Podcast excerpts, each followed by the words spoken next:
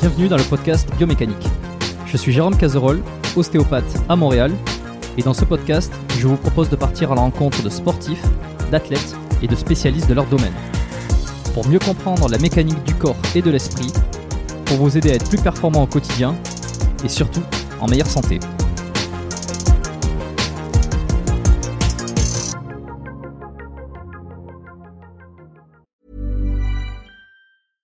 Sandra, and I'm just the professional your small business was looking for. But you didn't hire me because you didn't use LinkedIn jobs. LinkedIn has professionals you can't find anywhere else, including those who aren't actively looking for a new job but might be open to the perfect role, like me.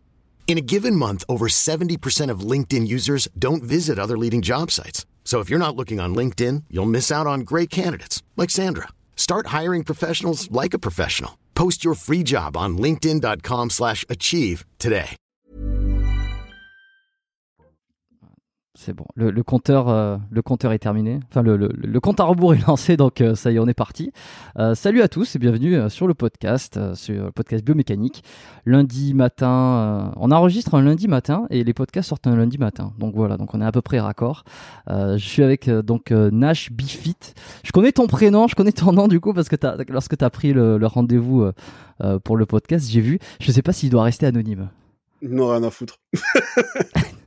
Ok, Y a pas de bon. souci. Bon, on verra. Je sais pas si euh, je mettrai ton pseudo euh, en titre ou si je mettrai ton vrai prénom et nom. Je sais pas quand- comment je vais jongler encore. Mais on verra. Je te laisse libre euh, de faire ce que tu veux faire. Très bien. Bon, eh ben bonjour à toi. Bienvenue sur le sur l'émission. Ça fait plaisir de t'accueillir. Bah écoute, ça fait plaisir de ton invitation. Merci de, merci de m'accueillir. Alors, est-ce que tu peux te présenter euh, succinctement pour démarrer? Bien sûr, alors je m'appelle Najib, donc plus connu sous le pseudonyme de Nash Befit ou Nash Bifit, ça dépend euh, si on veut la faire à la française ou à l'américaine. Donc je suis euh, bah, en premier lieu un coach sportif, donc coach euh, diplômé d'État, avant en salle et maintenant beaucoup plus à distance et en ligne. À côté de ça, je suis en développement d'une société de consulting et de manière plus globale, je suis ce qu'on pourrait appeler un créateur de contenu. C'est-à-dire que je fais des vidéos principalement sur euh, YouTube, Instagram et TikTok. Et euh, voilà, je pense aussi, que tiens. c'est déjà pas mal. Ouais, je suis présent aussi sur TikTok et voilà. Je pense que c'est déjà pas mal. Ça donne quoi la musculation sur TikTok? Est-ce que ça cartonne? Bah, euh, ça cartonne pour certains.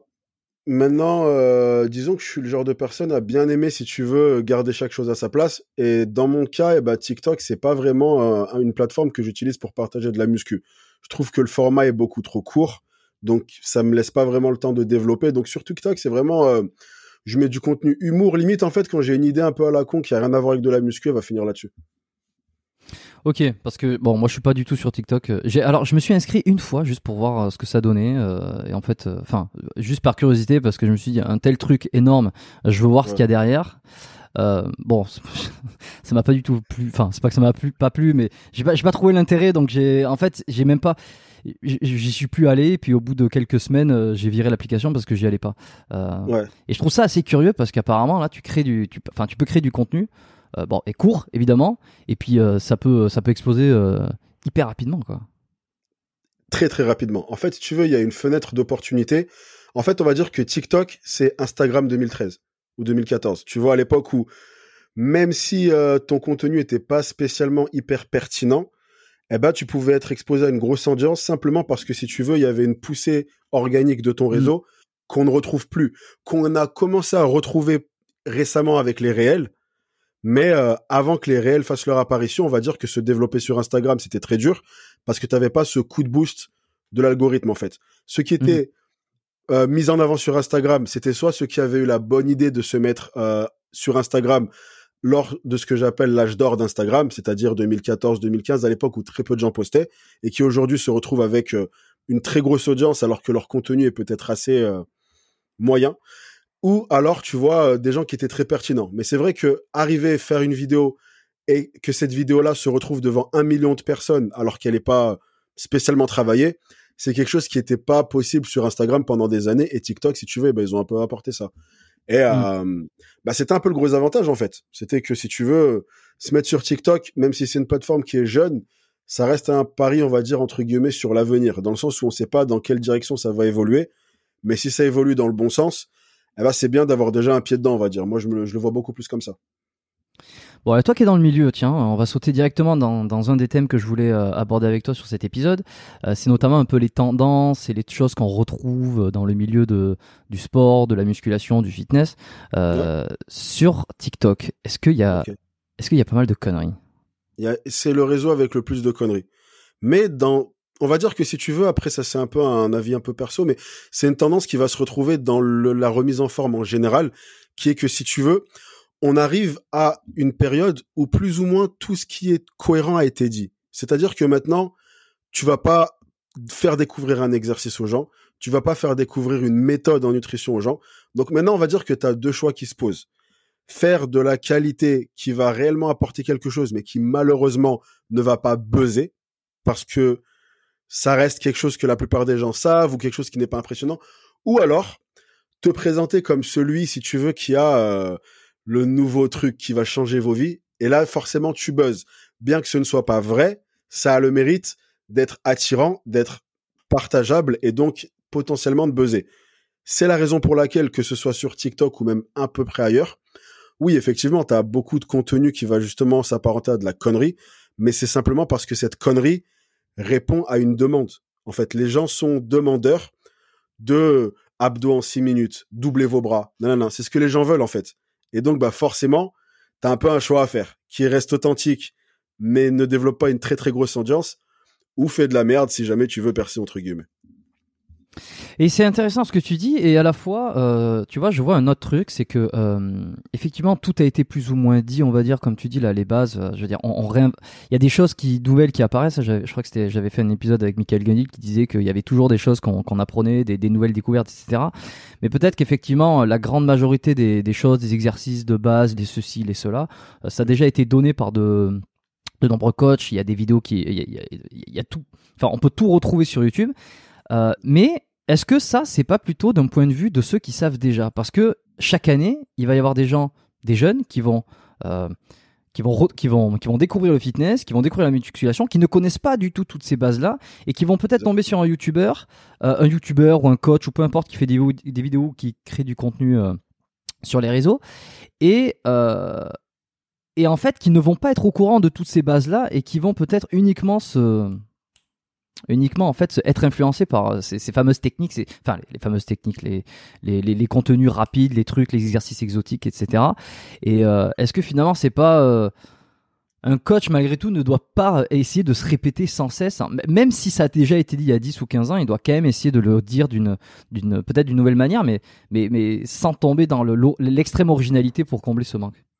Bah, pour moi, en fait, on va dire que si tu veux, ça se, s'apparente au fait de réussir à trouver un juste équilibre. En fait, tout à l'heure, j'ai parlé d'il y a un choix à faire entre soit faire de la qualité, soit faire de la merde, entre guillemets.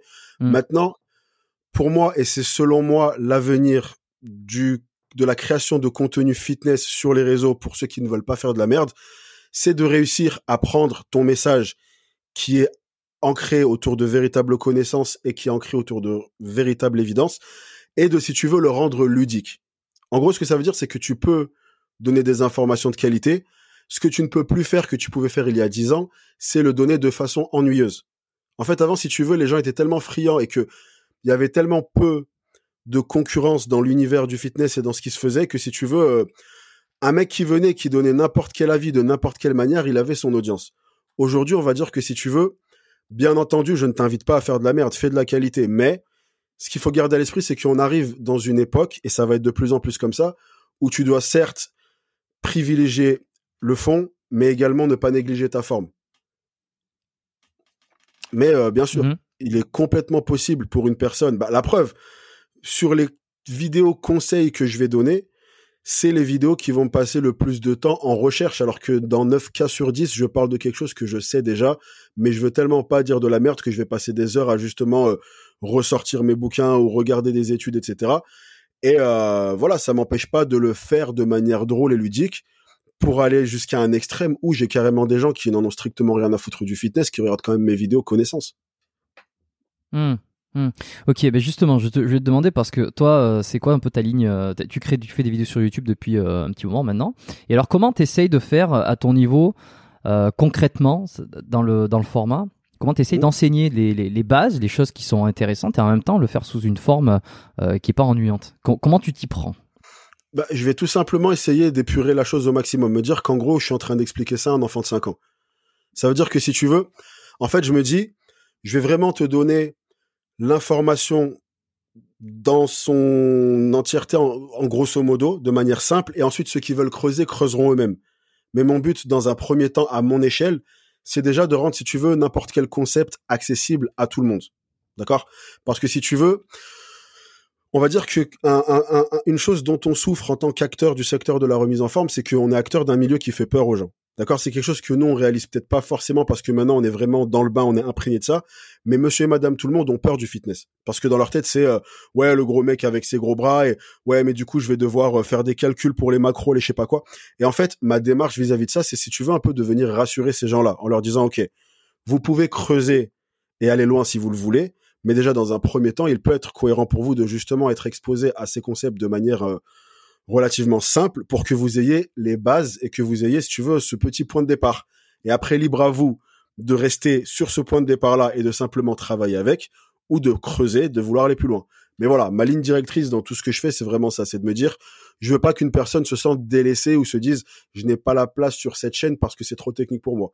Et en général, euh, c'est une problématique que je rencontre avec quasiment aucun sujet. Il y a aucun sujet que je n'arrive pas à, à te simplifier et à faire en sorte d'être compréhensible pour tous. C'est quoi, par exemple, le sujet euh, ou les vidéos qui, ont, qui marchent le plus pour toi, où tu sens que, que tu trouves ton public? Divertissement. Complètement divertissement. Je vais être honnête avec toi, si je devais simplement me baser sur euh, euh, une optique, je veux juste me développer, et c'est tout ce que je veux, eh ben, je ferais que du divertissement et des vidéos marrantes. Parce que c'est vrai que... Dis-moi. Non, mais oui, te développer, mais sur la chaîne ou également sur tes coachings? Parce que peut-être que divertir euh, n'est pas forcément égal à des gens qui vont vraiment prendre le, la décision de se remettre en forme. Euh, voilà, on va dire qu'après, si, tu veux, si, tu veux vulgariser, et vraiment, et là, je vais vraiment te parler d'un point de vue marketing, les vidéos divertissement t'ouvrent à une plus large audience et donc te ramènent des abonnés. Les vidéos connaissances convertissent ces abonnés en coaching ou en programme ou en peu importe ce que tu fais, euh, préparation physique en athlète, mais en tout cas, voilà cette audience que tu as eue, qui t'a certainement découvert avec du divertissement, eh ben, tu vas un peu la solidifier et on va dire euh, faire en sorte que maintenant il passe de spectateur à consommateur. D'accord? Donc c'est vrai que c'est pour ça que à ce niveau-là, ça reste cohérent de faire des vidéos connaissances, même si c'est pas celles qui vont faire énormément de vues. Et dans un deuxième temps, bah on reste des passionnés de ça en fait. Moi je prends plaisir à faire des vidéos connaissances. Ça veut dire que même si j'aime le divertissement, j'aime euh, m'amuser, faire des trucs qui me font rire, etc. Je pourrais jamais arriver dans un truc où tu vois, euh, je suis un clown ou tu vois, j'arrive et je veux juste divertir la galerie. Je reste un professionnel du secteur de la remise en forme, je reste un coach sportif diplômé d'État, donc je reste quelqu'un qui veut transmettre ça, tu vois. Et euh, peu importe l'ampleur que ça prend sur les réseaux, j'en serai jamais à un stade où je néglige le fait d'essayer de partager des connaissances, je le ferai toujours. Même si euh, ces vidéos-là font 10% que les vidéos humour, ça, ça m'empêchera jamais de les faire. Alors juste avant, avant de passer à autre chose, parce que c'est pas forcément un podcast marketing, mais quelque chose me dit que tu connais, euh, que tu suis Stan Leloup, non? De Marketing Mania. Non. Stan Leloup de Marketing Mania, non, même pas. Non. non du tout. Ah ok, ok, ok, ok. Non, bah c'était. Mais du coup, je vais noter le nom pour aller voir après ce qui, enfin, qui est cette personne. Ouais, ouais. Tu regarderas parce que la façon dont tu as expliqué, comme tu faisais des vidéos pour pour amener des gens et d'autres pour les plus les convertir, tout ça. Bon, c'est des choses qu'il a déjà dit dans dans ses contenus. Euh, Mais comme j'ai dit, c'est pas un podcast marketing, donc on va pas nécessairement euh, passer 30 euh, ans là-dessus. Euh, Les gens, ils sont là pour le pour le sport, pour la santé, pour le euh, le fitness aussi, la musculation. comment t'as découvert le milieu?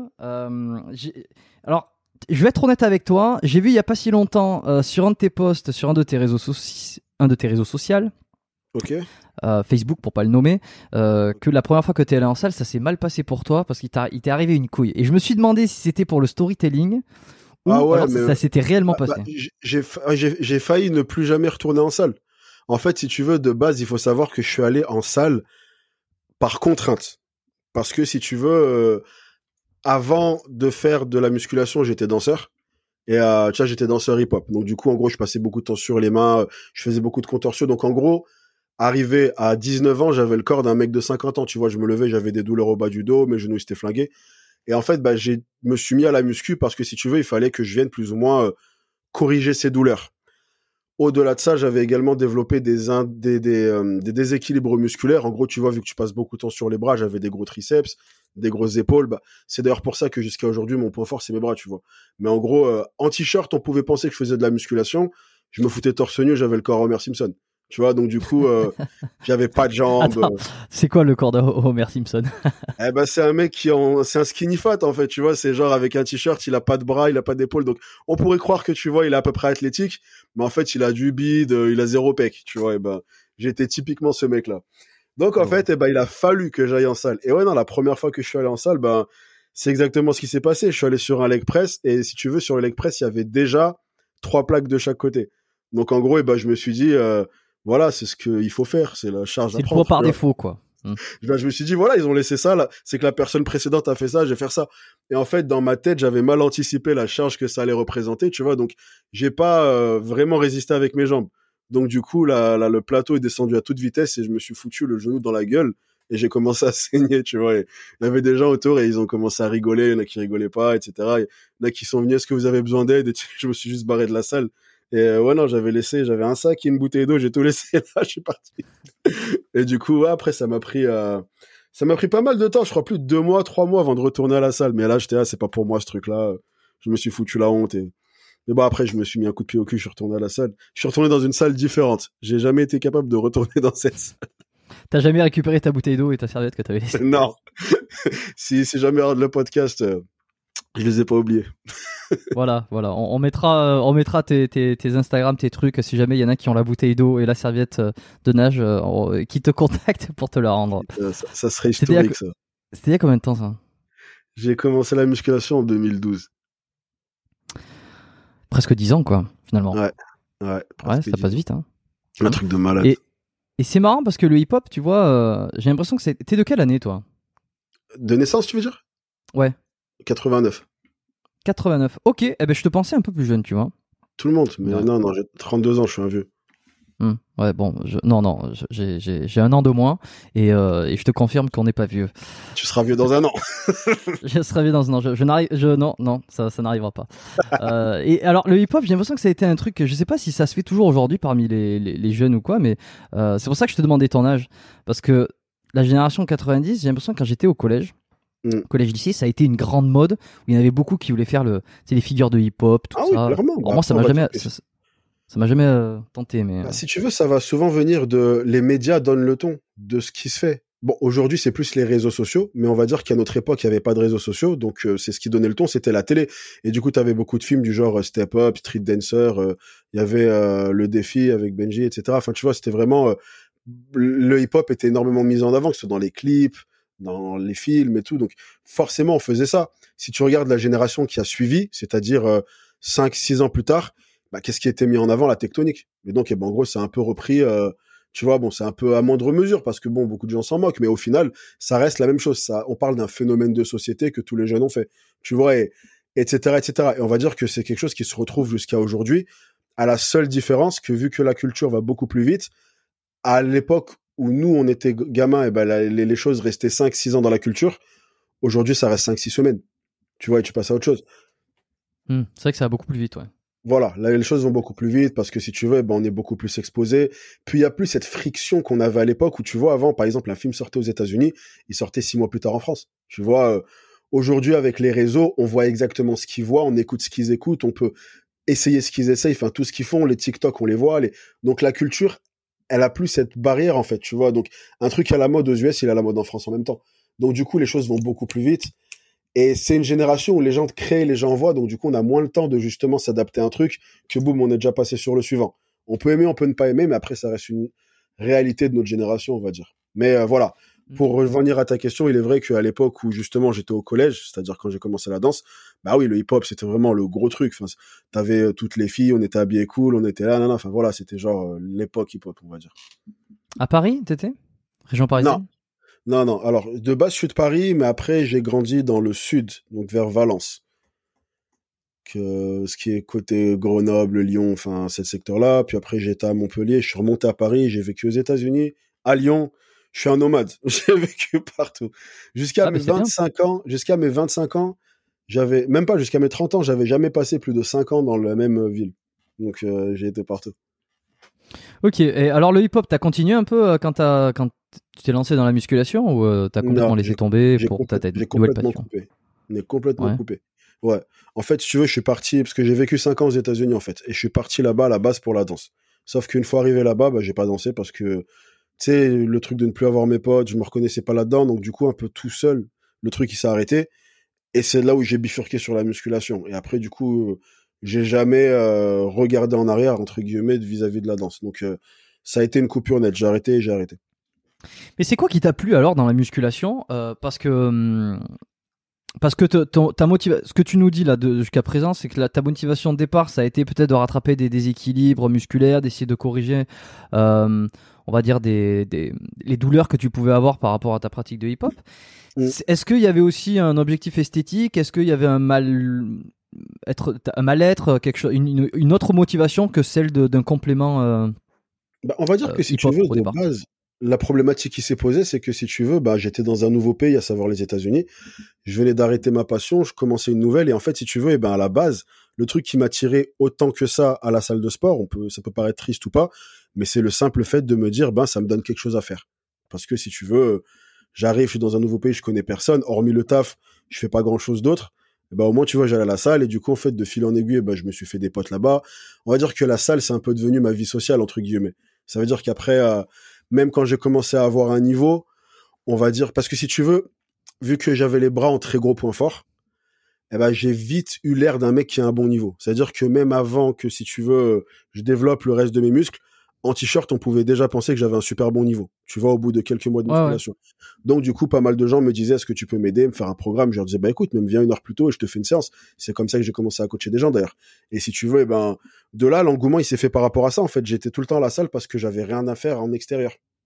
tu vois, et euh, de là, puis après, en parallèle de ça, oui, j'ai commencé à avoir des résultats, j'en ai voulu plus. Puis après, je suis un peu un geek dans le sens où quand je m'intéresse à un domaine, je vais vraiment essayer de le rechercher à fond. Donc, je passais des journées à lire des études, je lisais un peu des livres sur ça, sur la nutrition, sur la musculation, que j'appliquais sur moi-même. Et de là, ça s'est un peu fait de manière organique, en fait, un peu à mon insu. Ben, j'ai fini passionné par la muscu et ça dure jusqu'à aujourd'hui.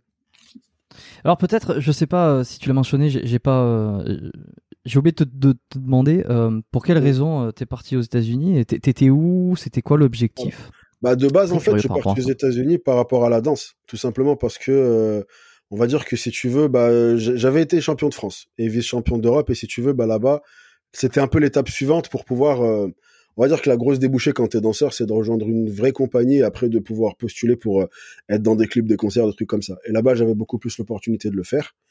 Donc, euh, si tu veux, je suis arrivé là-bas par rapport à ça. Puis, euh, bah, ça faisait déjà plus de sept ans que je dansais. Donc, si tu veux, je commençais déjà à ressentir une certaine lassitude et de manière un peu naturelle, eh ben, je me suis retrouvé à arrêter. Donc, au début, j'étais à Boston pourquoi Boston? Parce que j'avais une tante qui était là-bas et qui du coup eh ben, pouvait m'héberger au début, le temps que je me mette un peu euh, sur mes pattes, que je trouve un taf, une colocation, etc.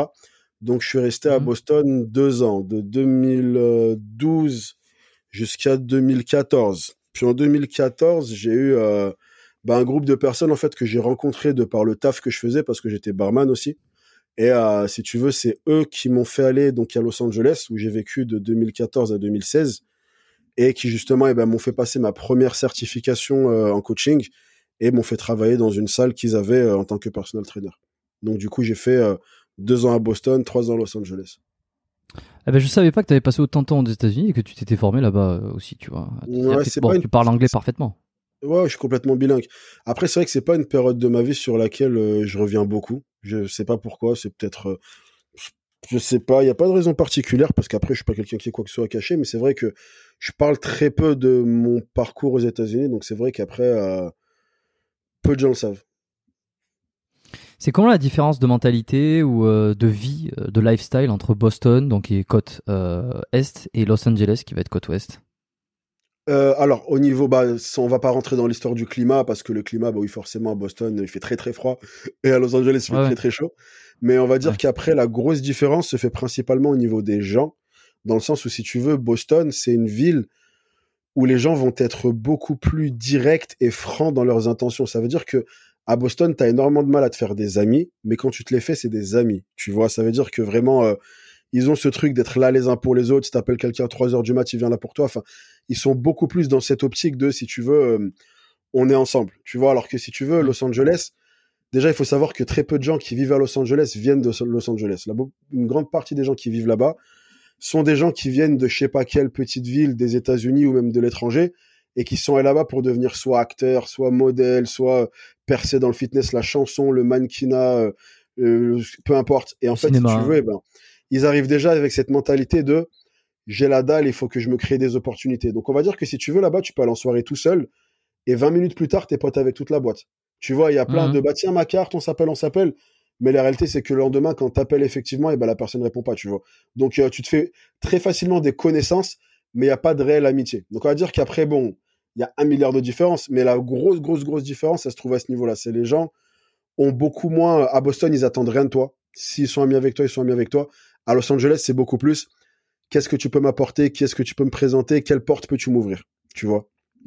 C'est pas la première fois que je l'entends ça, le fait que c'est un, un peu plus hypocrite dans les relations euh, humaines. Hypocrite, euh, c'est pas forcément un terme négatif, mais là, on enfin, ça dépend comment on le perçoit, mais beaucoup moins profond comme ça là. Ce que tu me Bah, dis me On va dire, euh, je sais pas si on pourrait dire hypocrite, mais en tout cas, intéressé.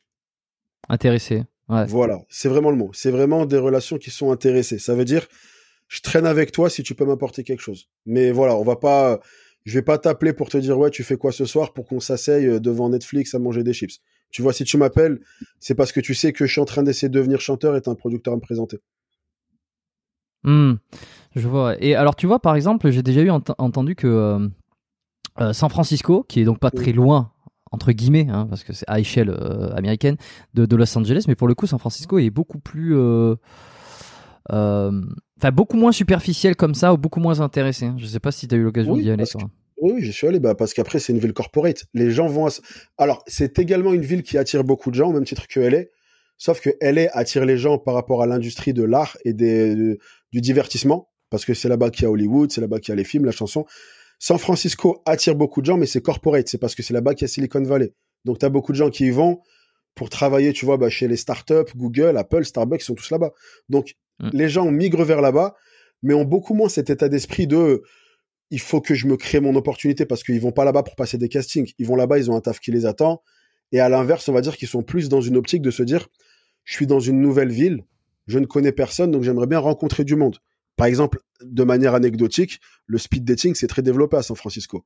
Tu vois, donc les gens vont être dans cette optique de d'échange, mais plus pour créer des véritables liens, tout simplement parce qu'ils sont seuls dans une nouvelle ville.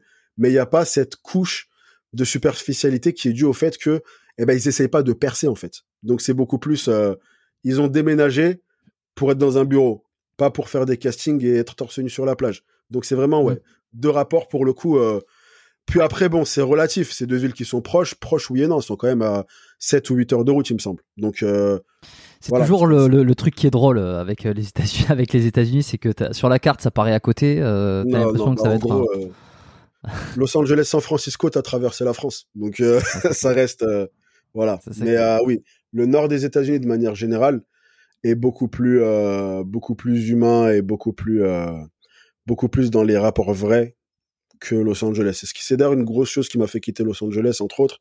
C'était ça en fait. C'était le fait que voilà, tu vas chacun est un peu seul. C'est du chacun pour soi, on va dire.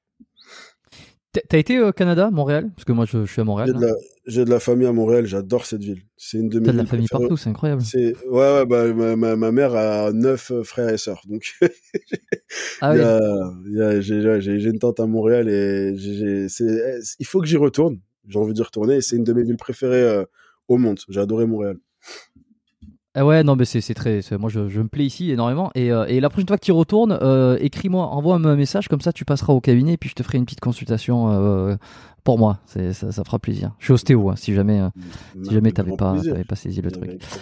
Alors, on, on- on y reviendra peut-être sur ça après, sur un peu la santé, que- comment tu comment tu prends soin de toi. Avant ça, donc ce que je comprends, c'est que en fait, tu as commencé la musculation, tu t'y es vraiment intéressé, tu as plongé dedans aux États-Unis, donc en fait, tu t'es été baigné euh, dans la culture américaine du fitness, on va dire. Ouais. Euh, c'est là-bas Maintenant que tu as ce recul parce que tu es en France, euh, que, tu, que tu parles au français, puis que tu as cette, cette, cette image de la- de- de- du fitness francophone, tu as collaboré avec certains, tu fais des vidéos, enfin voilà, tu connais un peu le milieu. Mm. Commencer là-bas, comment, co- ça fait comment en fait de commencer la musculation euh, et de vivre, de vivre le, body à l'américaine bah, en fait, on va dire qu'après, voilà, c'est très cliché de penser que là-bas, euh, tout le monde est plus gros, tout le monde est plus. On va dire que si tu veux là-bas, la différence, c'est que c'est très cloisonné. Ça veut dire que là-bas, ils ont limite une salle pour chaque profil. Et ces profils-là vont très peu se rejoindre. Donc, par exemple, si tu prends le secteur, enfin, le public un peu remis en forme, eh ben là-bas, il y a une salle qui va leur être dédiée, qui s'appelle Planet Fitness, et euh, qui, pour le coup, bah, par exemple, ils ont une, une espèce d'alarme qui se déclenche si tu lâches tes poids par terre. Tu vois, euh, ils ont une politique, euh, ils ont une politique anti-débardeur. Les filles ont pas le droit d'être en brassière ou en legging. Enfin, tu vois, c'est très. Euh, nous, on vient pas là pour se montrer. C'est de la remise en forme. Tu vois, donc il y a ce public-là. À côté, tu auras le CrossFit qui est très développé et tu auras donc des salles de bodybuilding. Donc la plus connue étant Golds, tu vois, à Venice ou après t'as Powerhouse à New York. Enfin voilà, tu as Elevation à Miami. Enfin voilà, il y a plein de salles. Donc dans chaque dans chaque ville, tu vas avoir une poignée de salles bodybuilding où là effectivement le niveau sera très élevé, où là c'est très axé musculation dans le sens où euh, tu as même des espèces de food bars qui te font tes repas par rapport à tes macros, enfin c'est énormément euh, un mec sur deux c'est un personal trainer, tu as des compétiteurs qui viennent, enfin voilà, c'est très bodybuilding et pour le coup, il s'avère que j'ai pas commencé dans une salle bodybuilding en fait, tout simplement parce que euh, bah, j'ai commencé avec les mêmes a priori que tout le monde, c'est-à-dire j'étais le mec qui se disait ça fait trop tu vois et du coup eh ben euh, c'était pas le public vers lequel je gravitais au début. Moi limite tu sais j'avais un peu les a priori que beaucoup de gens ont contre lesquels on lutte aujourd'hui qui sont euh, ah mais moi si je m'entraîne trop euh, je vais gonfler enfin tu vois ce genre de trucs ben je les avais au début. Donc j'ai pas réellement fait de salle bodybuilding au début. Je les ai faites par la suite quand je suis parti en Californie. Donc où là je suis parti à Golds tout simplement parce que si tu veux c'était l'époque où je commençais à m'intéresser au milieu vraiment du culturisme tu vois, m'intéresser sur euh, Frank Zane, Arnold, Chris Columbus, etc. Mais c'était assez loin de chez moi, donc j'y allais euh, une fois par mois pour le principe. Mais j'avais ma salle qui était à 200 mètres de chez moi et c'était pas du tout une salle bodybuilding. Donc on va même dire que le vrai body, je l'ai beaucoup plus, j'ai beaucoup plus été exposé en France que lorsque j'étais aux États-Unis. Ok, je vois, ouais. Donc, euh, t'avais parlé sur la chaîne de Rob, évidemment, de ton expérience par rapport aux produits dopants. Donc il euh, y a rien de secret. Hein. Et puis euh, j'ai oh. pris le j'ai pris le soin aussi de te demander avant s'il y avait des sujets. Et en fait, toi, je sais que tu es assez authentique et dans le sens où tu, tu peux parler de tout. Donc c'est ça qui est assez cool. C'est ce que les auditeurs apprécient aussi sur le podcast généralement quand on, mm. quand on creuse des sujets. Euh, le tout ce qui est produit, le, dopage, donc les stéroïdes anabolisants, hein, tu le découvres là-bas ou ici? En France, non, enfin je l'ai découvert là-bas parce qu'en fait, si tu veux, bah, la personne qui dont je t'ai parlé en fait que j'ai rencontré à Boston, qui m'a foutu dans un avion pour aller à Los Angeles et qui m'a dit ok bah du coup tu vas passer ton diplôme ici tu vas bah c'est un homme qui s'appelle Scott Mendelson et donc qui avait euh, pendant un moment le record du monde de développer couché. Et si tu veux bah cet homme là était très ami avec Rich Piana. Donc euh, pour ceux qui connaissent le milieu du bodybuilding savent très bien qui il est. Enfin il est mort euh, en 2017 tu vois bon on saura jamais ce que c'est mais pour beaucoup c'est dû au fait qu'il prenait énormément de produits et donc bah si tu veux la première salle où je me où, où j'avais euh, où j'avais fait mes armes en tant que personal trainer, donc qui était à Sherman Oaks en Californie. C'était une salle où il y avait énormément de trucs qui se faisaient passer. Donc dès cette époque-là, eh ben je voyais un peu autour de moi bah, des gens qui se faisaient passer des fioles. Je voyais, j'ai vu des gens s'injecter. J'ai injecté quelqu'un moi-même alors que j'avais ah jamais rien pris. Ouais ouais. Un, un attends, attends, attends. Dit... Comment ça s'est passé? Ça Le mec dit tiens prends la truc, fais-la et pourquoi il se l'est pas fait lui-même? Bah parce qu'il me disait, euh, je sais pas, il devait avoir peur de le faire tout seul ou je sais pas quoi, mais en gros, euh, je lui ai mis une injection dans l'arrière de l'épaule alors que j'avais jamais euh, même pris quoi que ce soit. Mais voilà, c'était vraiment quelque chose qui était très libéré dans cette salle. Voilà, tout le monde en, prenait. Et... Donc j'ai été exposé très vite en fait. Donc si tu veux, ça a un peu euh, démystifié la chose, qui fait que dès le début j'ai eu un regard sur ça qui est, ça fait partie de notre sport en fait. Tu vois, j'ai vu des fioles très vite, des seringues très vite, des mecs me parlaient d'effets secondaires, le gars qui arrivait choper une crampe en plein milieu de la salle. Il me disait ouais, c'est parce que j'ai un peu surdosé le clenbuterol. Enfin, voilà, tout ça, je l'ai vu très vite en fait. Donc euh, ça fait que j'ai pas eu ce truc de oh, c'est le dopage. Tu vois, c'est pour moi ça a été une partie du sport dès le début. Et qu'est-ce qui ça t'a pas donné envie? Non. Euh, on va dire que si tu veux, l'expérience visuelle que j'en ai eu au début, c'était même limite la meilleure des préventions qui puisse être, parce que justement, je voyais les mecs qui se tapaient des effets secondaires de ouf. Ils me racontaient ce que ça leur, a, enfin ce que ça leur faisait. Ils me parlaient de combien ça coûtait, parce que j'avais pas énormément d'argent à l'époque. Voilà, toutes ces choses-là faisaient que limite, je me disais, c'est pas pour moi. Et si j'y passe un jour, ce sera vraiment euh, parce que eh ben, j'ai mûrement réfléchi la chose et je choisirai les produits qui vont le moins me bousiller. je vais essayer de vraiment doser ça, faire plus intelligemment parce que voilà, je voyais des mecs qui faisaient ça de manière assez stupide en fait et c'était pas ce que je voulais. C'est-à-dire de manière stupide hein, bah, en gros, qui venaient surdoser ça, qui étaient jamais en off. Ça veut dire que des mecs qui disaient ça fait 5 ans euh, que je prends du Trambo euh, non-stop. Euh, si tu connais minimum, minimum les produits, Là, on parle limite d'une tentative de suicide, quoi. C'est le mec qui est en train de se tuer à petit feu. Enfin, voilà, des mecs qui prenaient des coups de speed, ils disaient, écoute, là, je viens de cogner sur ma femme. Enfin, des histoires assez, assez glauques, en fait, qui sont dues justement euh, au fait que les gens prenaient ça sans vraiment savoir le prendre parce que c'était tellement accessible là où on était que du coup, eh ben, les gens euh, se disaient, ok, vas-y, je vais y passer. Mais quand tu vois ça, tu, tu te dis, ok, ça fait partie du sport, mais euh, tu, tu te dis pas, c'est un truc de fou furieux quand même. Bah, je me disais surtout, t'as un peu au même titre que n'importe quoi au monde, il y a une manière plus intelligente de le faire qu'une autre, tu vois, dans le sens où tu peux avoir un mec qui va boire un verre avec des amis et euh, reprendre le cours de sa vie. T'as un mec qui va boire le même verre et ça l'a rendu alcoolique et ça lui a rendu, ça, ça lui a pourri sa vie, tu vois. Donc, euh, j'avais plus ce truc de me dire, je sais qu'il y a des gens qui en prennent et ça se passe bien pour eux, ou en tout cas bien, non, ça se passe pas aussi mal que ça pourrait se passer. Donc je sais que voilà, les exemples que j'ai en face de moi, c'est surtout des mecs qui justement euh, eh ben, se sont renseignés sur rien et font juste un peu la façon euh, casse-bélier à prendre les premiers trucs qui leur passent sous la main mmh. sans vraiment rechercher le sujet derrière. Et ça m'a plus, voilà, refroidi du délire de mecs qui se disent, enfin, du, du, du, du, fait de mal le faire, plutôt que de me refroidir des produits en général. Mais c'est vrai que voilà, ça, je pense, ça a pas mal contribué au fait que je l'ai fait aussi tard. Mine de rien. Quel âge euh, la première cure? 2000, Fin 2010, 2018, euh, donc j'avais 29 euh, ans. Ce qui est tard, effectivement. Enfin, ce qui est tard. non, mais tout est, tout est. Oui, toute proportion. Ça dépend de la référence, mais, mais de ce qu'on peut voir, de ce qu'on entend, que voilà, que c'est surtout quand on est dans la vingtaine, début vingtaine, que. Et puis ça correspond aussi au moment où on est, on a peut-être le plus de, euh, pas fragilité psychologique, mais dans le sens où euh, euh, je pense qu'on on, le fait pas pour les mêmes raisons à 20 ans qu'à 40. Tu vois ce que je veux dire? Il y, a, plus de chances de, tomber là-dedans à 20 ans pour diverses raisons, notamment aujourd'hui avec les réseaux, etc. Et 29 ans, je trouve que c'est assez tard. Tu as eu le temps de le, maturer, quoi, au final. Voilà. Puis après, je pense qu'il y a aussi une question d'encadrement ou d'environnement socioculturel général, dans le sens où, si tu veux, à l'époque où moi j'ai commencé la musculation, on parlait de produits beaucoup plus librement dans les salles, mais un mec de 20 ans qui allait dans la salle pour se renseigner sur euh, qu'est-ce que je dois prendre, les anciens, ils éclataient de rire. Qu'est-ce que tu vas prendre? Tu sors des couches de ta mère. Euh, reviens dans 5 ans, dans 10 ans, tu vois. Il y avait plus ce truc de... Parce que on va dire que si tu vas à l'époque où j'ai commencé, tu te dopais si tu montais sur scène. Et à 18, 19 ans, est-ce que tu es sur scène? Non, t'as pas encore le niveau, donc reviens dans 5 ans, tu vois. Aujourd'hui, tu te dopes pour les réseaux. Et on va dire que tu peux voir des mecs de 18, 19 ans qui ont des corps de malades. Donc du coup, tu es un peu plus exposé à ça. Donc la question de se doper à 20 ans se pose plus. À l'époque où j'ai commencé, c'était un truc où limite à 20 ans, tu disais bon, peut-être que je vais y passer un jour, mais la question se posait beaucoup moins qu'aujourd'hui en tout cas, mais tu disais pas euh, je vais faire ça maintenant. Tu disais je le ferai peut-être un jour et j'ai envie de te dire 29 ans, c'est l'âge normal à mon époque pour commencer. Aujourd'hui, l'âge normal, c'est vrai qu'il est plus à 10 ans de moins que ça. Tu faisais du coaching aussi, euh, tu as été formé là-bas, est-ce que tu as coaché des gens euh, à Los Angeles? Ah oui, c'était comme ça que j'ai commencé, j'ai commencé en tant que entraîneur.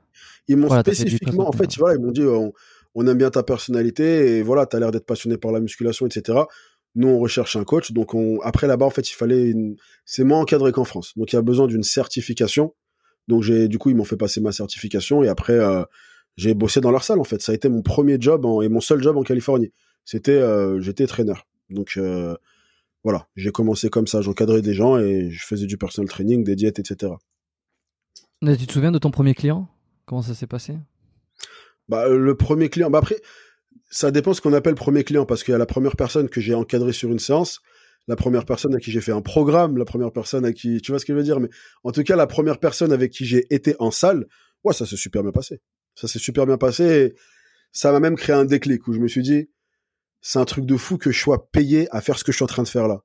Tu vois, genre je prenais tellement parce que si tu veux, je ressors de deux ans à Boston où je fais ça gratuit en fait. Où tu vois, t'as des mecs qui me disent j'aime bien ton physique, est-ce que tu pourrais me donner des conseils? Et moi, je kiffe tellement le truc que je leur dis eh ben écoute, demain, je vais m'entraîner à 13h. Si tu veux, viens à midi et pendant une heure, je te fais ta séance. Gratuit, tu vois, et je kiffais faire ça. Donc maintenant, je suis dans une situation où je me dis, je fais la même chose que ce que je fais depuis deux ans gratuit et on me paye. C'est magnifique. Donc tu vois, dès le début, j'étais dans mon élément. Et euh, je pense que ça s'est vu assez vite dans le sens où, si tu veux, dès le début, euh, j'avais un peu ce truc où je prenais tellement de plaisir que les gens venaient eux-mêmes me voir et j'ai rempli mon portefeuille client très, très, très, très, très, très vite. Parce que justement, euh, je m'éclatais, quoi. Et qu'est-ce qui t'a poussé alors à, rentrer en France? Ou est-ce qu'il y a une raison précise? Parce que si t'es si bien là-bas, euh, enfin, c'était si bien si tu, remplis ton portefeuille client, euh, c'est un peu dommage de partir dans un centre. Non, parce que ça, après, c'est le tempérament. En fait, je, me connais assez et je savais que le portefeuille client, que ce soit en France ou aux États-Unis, j'aurais pas de souci. La preuve, je suis revenu en France et j'ai cassé la baraque de la même manière. Tu vois, donc c'est plus. Quand tu as le tempérament, les connaissances et l'envie, je pense que tu peux être, tu peux me mettre euh, en Chine ou en Australie demain et je pense que j'en ferai la même chose. Donc euh, ça n'a pas été le seul facteur. En fait, si tu veux, la chose qui a fait que je suis rentré en France, c'est que je me suis dit que les avantages que j'avais à être aux États-Unis, je pouvais les retrouver en France, mais les inconvénients qui ne me plaisaient pas là-bas, eh ben revenir en France pouvait les résoudre. Donc en fait, c'était un peu lesquels inconvénients précisément? Bah déjà, comme je t'avais parlé, les rapports que tu avais avec les gens, c'était très, très superficiel. Ouais, vraiment le la superficialité. J'arrivais pas à trouver de copines parce que le, les meufs c'était vraiment juste ouais euh, dans quel resto est-ce que tu peux m'emmener, etc. Alors que sachant que tu vois, je commençais à vraiment tourner en tant que personal trainer et j'étais pas pété de mais je commençais à quand même me faire de l'argent, ce qui fait que je pouvais me permettre de faire des choses que j'aurais pas pu me permettre avant. Mais pour le simple principe, tu vois, quand la fille au bout de 20 minutes de conversation, elle te dit euh, t'as quoi comme voiture, tu sais, ça la fout un peu mal, on va dire, tu vois. Après ça. Euh, bah, avec tout simplement la distance avec ma famille et les, tu vois, mes amis d'enfance, etc., qui fait que bah, ça commençait à ça, à me peser le fait d'être loin de ma famille et je vois que j'ai raté des mariages, j'ai raté des naissances et au bout d'un moment, je commençais à me dire, OK, il se passe toutes ces choses-là que tu ne pourras jamais revivre. Toi, tu à l'autre bout du monde pour faire un taf que tu peux faire en France, en fait. Et euh, on va dire que d'un point de vue plus personnel et peut-être un peu plus... Euh, ça peut paraître prétentieux, je sais pas comment ça va, euh, ce que ça va avoir l'air, comme je vais le dire. Mais en fait, hmm. si tu veux, de mon point de vue, quand je regardais des vidéos françaises et que je me renseignais sur le climat français, je me disais que j'avais beaucoup plus moyen de tout péter en France parce que le niveau me paraissait plus bas. À tous les niveaux. Que ce soit d'un point de vue connaissance, d'un point de vue physique, d'un point de vue facilité d'élocution, d'un point de vue être capable de dynamiser ce qu'on raconte. J'avais l'impression que je pouvais faire partie du top plus facilement en France. Voilà, ça paraît peut-être prétentieux, je sais pas, mais c'est ce que c'est. Qu'est-ce que c'est prétentieux alors Chacun est libre de son interprétation. mais voilà. Non, non, je, pense que c'est pas forcément de la prétention. Après, il y a aussi la mentalité. C'est vrai que la mentalité, peut-être que tu étais bercé dans ce truc de faire et de et de et de et de, de, réussite ou quoi qu'il y a aux États-Unis qui est un peu moins en France peut-être. Donc euh, ça mm. peut paraître. Moi je trouve pas ça euh, spécifiquement prétentieux à la limite. Euh...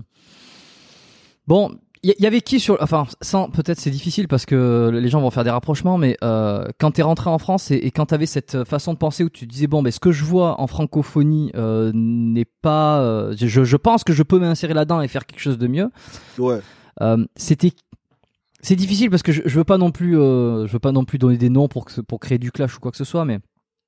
Euh, non, y, avait qui dans le milieu que, que t'apprécies, on va dire que, y a, Alors, il n'y a pas de clash à faire dans le sens où, si tu veux, déjà, il faut savoir que malgré. C'est vrai qu'après, j'ai tendance à passer de, auprès de certaines personnes pour une grande gueule, etc., à tort ou à raison, mais c'est vrai que je suis complètement anti-clash. Ça veut dire que même si jamais je vais sortir l'exemple d'une personne, c'est jamais pour dénigrer la personne, c'est parce qu'elle me sert d'illustration à une idée que j'ai envie de donner. Tu vois, donc euh, même si là je m'apprête à te donner des noms, c'est pas des noms de personnes que je n'aime pas ou de personnes que c'est des noms de personnes qui s'apprêtent, enfin qui se prêtent à l'exemple que je veux donner, tout simplement. Mais pour en revenir à ta question, donc voilà, tout ça pour dire qu'il n'y a pas de mauvaise question et que si tu me poses une question, bah j'y réponds. Mais, euh, non, mais tu, fais bien, mais c'est bien, bien de préciser, de mettre ce petit prémisse parce que comme ça, les gens ils sont friands de ça et puis c'est les. Ils voilà, il faut garder à l'esprit que de toute façon, à mon sens, si tu fais du contenu que j'apprécie ou que j'apprécie pas, je sais le travail que c'est, donc je pourrais jamais me dire euh, t'es nul parce que je sais euh, le travail que c'est. Donc voilà, donc ça pour dire que quand je suis revenu en France, qui est-ce que j'appréciais? Donc là, on va vraiment rester dans le fitness. Qui est-ce que j'appréciais en contenu fitness? Bah, J'aimais beaucoup le contenu de... Bah tu vois, il y a aucun nom qui vient. On va dire que si tu veux, euh, on va dire que si tu veux, il y avait des gens que je pouvais regarder d'un point de vue inspiration parce que j'aimais bien, je savais que je voulais me mettre sur YouTube. Donc si tu veux, j'aimais bien leur manière de rythmer leurs vidéos et je m'inspirais beaucoup de ça. Par exemple, j'aimais beaucoup les vidéos, les vidéos de hum, From Human to God parce que j'ai trouvé super bien travaillé. Donc j'aimais énormément la manière dont euh, avant qu'il parce que maintenant il fait beaucoup de facecam où il est assis, il parle, mais l'époque où je suis rentré en France, il faisait beaucoup de vidéos à la salle avec tu vois, il y avait des parties un peu cinématiques où il y avait une musique qui s'entraînait et la Mhm. manière dont il rythmait ses vidéos, eh ben j'ai je me suis beaucoup imprégné de ça en me disant j'aimerais quand je ferai des vidéos, elles ressembleront à ça. Tu vois, après, bon, il y a ma griffe qui s'est mise et maintenant, tu pourrais pas le voir si je te le dis pas, mais quand j'ai vu ces vidéos, je me suis, je le voyais vraiment comme le genre de personne où je me disais, OK, j'aimerais faire ce qu'il fait. Tu vois, donc je me, je l'ai beaucoup regardé d'un point de vue euh, inspiration vis-à-vis de ça.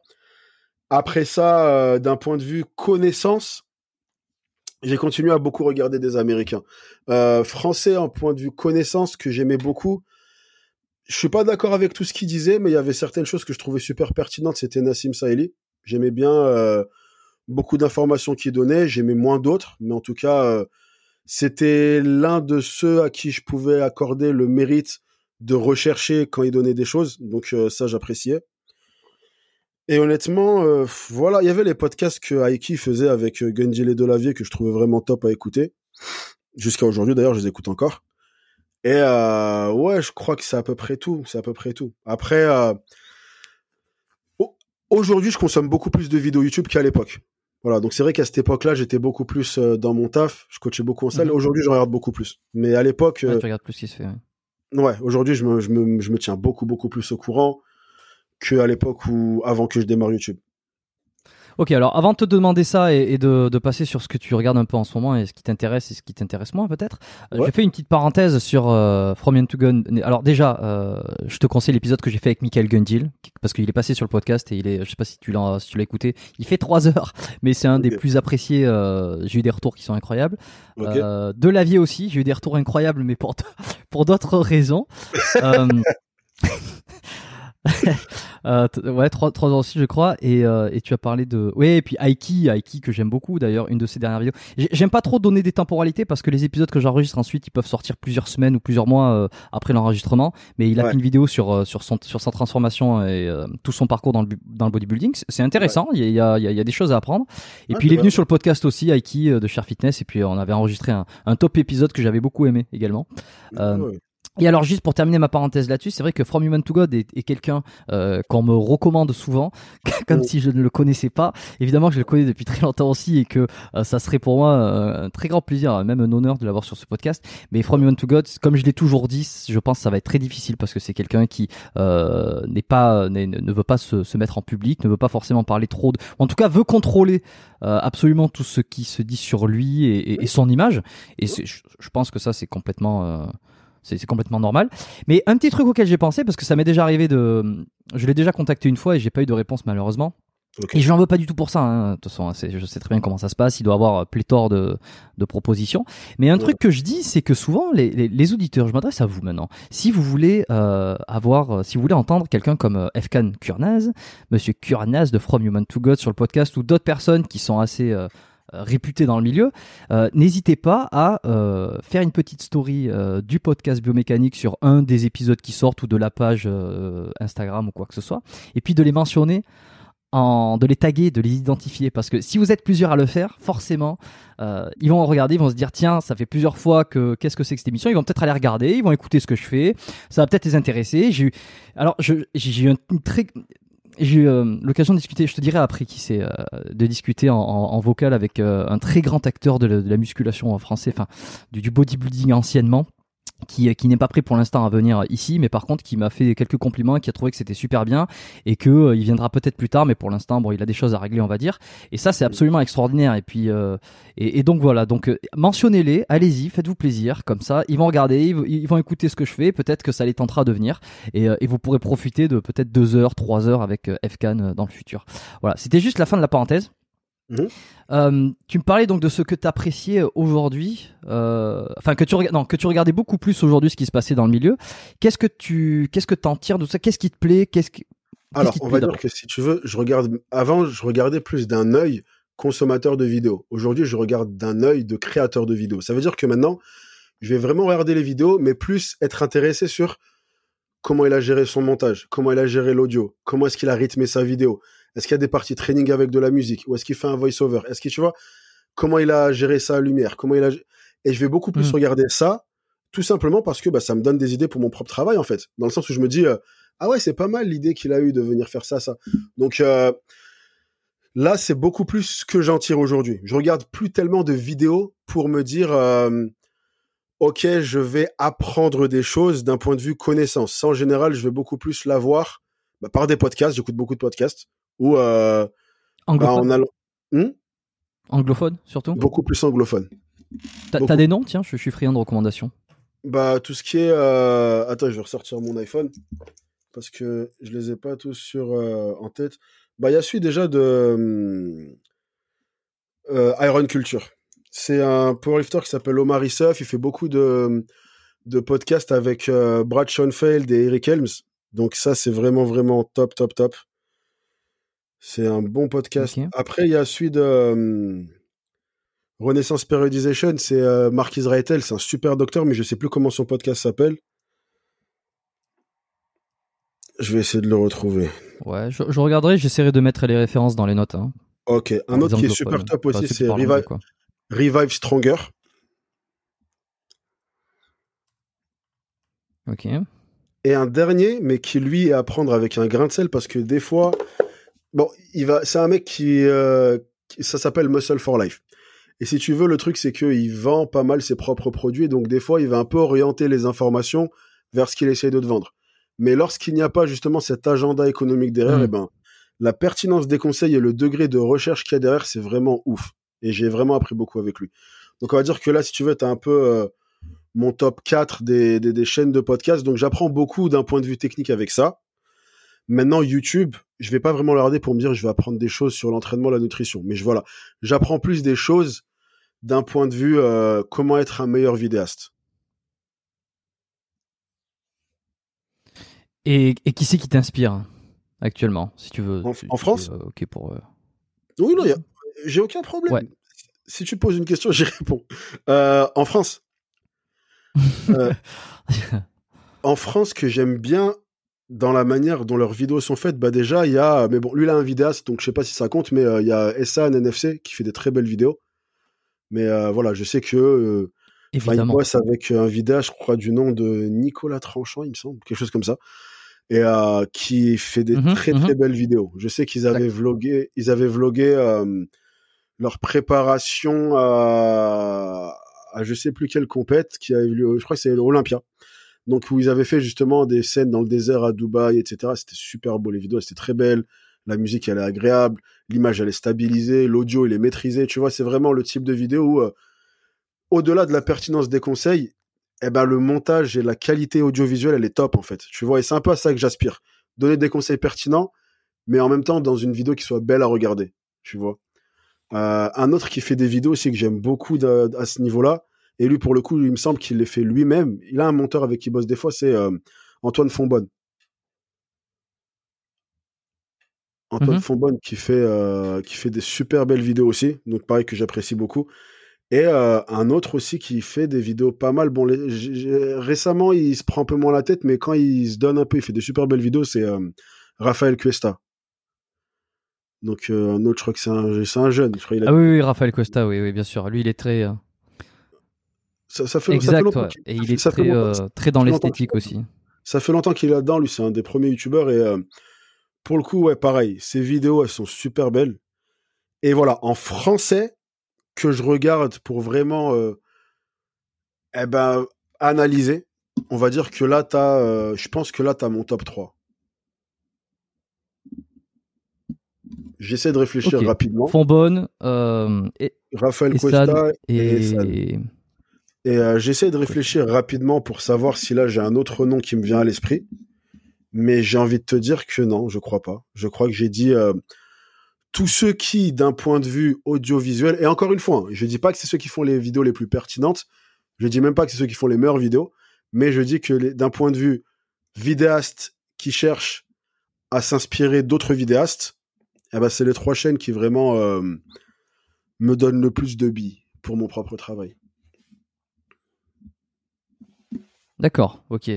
Euh, alors ça, c'est ce qui se passe un peu en ce moment. Quand tu rentres en France, euh, tu, comment, enfin, je veux dire, comment ça se passe en fait entre le moment où tu rentres, où tu décides d'essayer de, de, t'installer euh, et de faire du coaching, de créer peut-être tes vidéos YouTube, et je sais pas, et de, donc de tester les, les, stéroïdes anabolisants, enfin une première cure pour la première fois.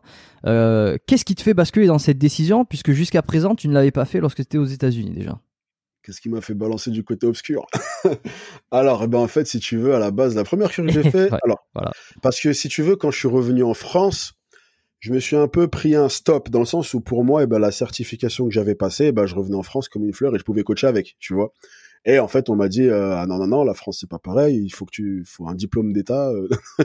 Donc du coup, j'ai passé mon BPGEPS en 2017 que j'ai du coup validé en 2018.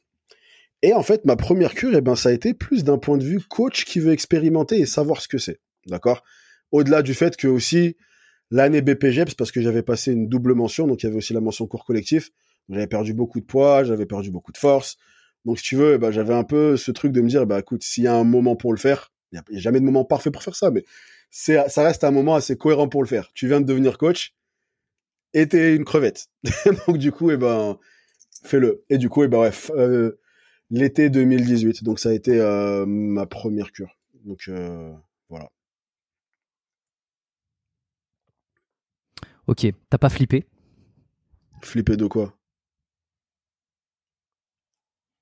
Qui t'arrive euh, qui t'arrive des soucis ou de dire en fait de ce que tu avais vu aux États-Unis et te dire putain je... passe du, du côté non, je suis quelqu'un qui déjà est très peu craintif de très peu de choses. On va dire que si tu veux, je suis un peu ce qu'on pourrait appeler une tête brûlée dans le sens où quand je me suis mis un truc en tête, je vais le faire et je vais pas réfléchir à oh putain, imagine. Donc non, j'avais pas peur de ça.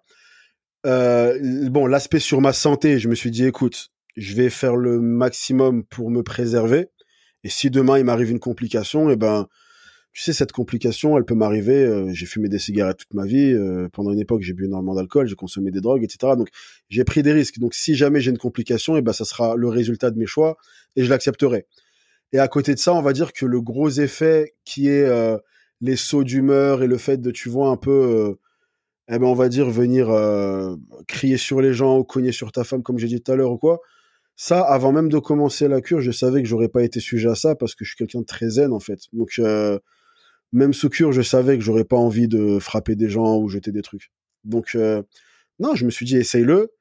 Et voilà, ça reste un risque que tu prends de la même manière que tu prends un risque euh, en mangeant McDo, en respirant l'air pollué qu'on vit euh, dehors, en venant, tu vois, le stress est limite plus dangereux que ça. Enfin voilà, on vit dans une dans, dans une vie où le risque est permanent. Donc du coup, je me suis pas dit ça me fait peur. Je me suis dit fais-le. Et, alors, quand, des élèves, par exemple, ils viennent te demander parce que. Euh, parce que bon, t'as fait une vidéo avec Rob là-dessus, et puis euh, bon, t'en parles ouvertement, donc euh, les choses sont claires. Peut-être que certains essaient de te contacter via les réseaux pour te demander des conseils par rapport à ça. Quelle est ton, quelle est ton, ta ligne conductrice par rapport à ça, puisque là, on, voit que tu ne, le, tu ne prends pas ça comme quelque chose d'absolument diabolique. Hein, c'est en fonction de comment on l'utilise. Ok, bon. Mais alors, quand on te demande des conseils, comment tu, est-ce que tu dissuades? Est-ce que tu, tu euh, évidemment, tu recommandes pas parce que c'est interdit, mais tu essaies de dissuader ou pas? Absolument. Bah déjà à la base, après, bon, c'est là où par exemple mon, mon état d'esprit va un peu différer de celui de Rob. On est assez différent vis-à-vis de ça. Rob, c'est euh, la dissuasion à 100%. Ne prenez pas, tu vois ce que je veux dire? Il va être vraiment très dans le truc, euh, personne ne devrait en prendre, etc. Mon état d'esprit vis-à-vis de ça, on va dire que si tu veux, ce que l'expérience m'a appris, c'est que quelqu'un qui veut prendre, il va prendre. Voilà, c'est juste, il va, tu, ne vas pas l'en dissuader. Si c'est mis dans la tête qu'il allait en prendre, il allait en prendre. Donc en général, ce que je dis tout le temps, à chaque fois, à tout le monde, je ne donne jamais de conseils. Ça, c'est euh, la seule ligne que j'ai sur les réseaux, c'est ça. C'est pour ça que par exemple en vidéo, tu m'entendras jamais parler de produits ou de dosage, tu vois, parce que c'est la seule ligne que je m'impose.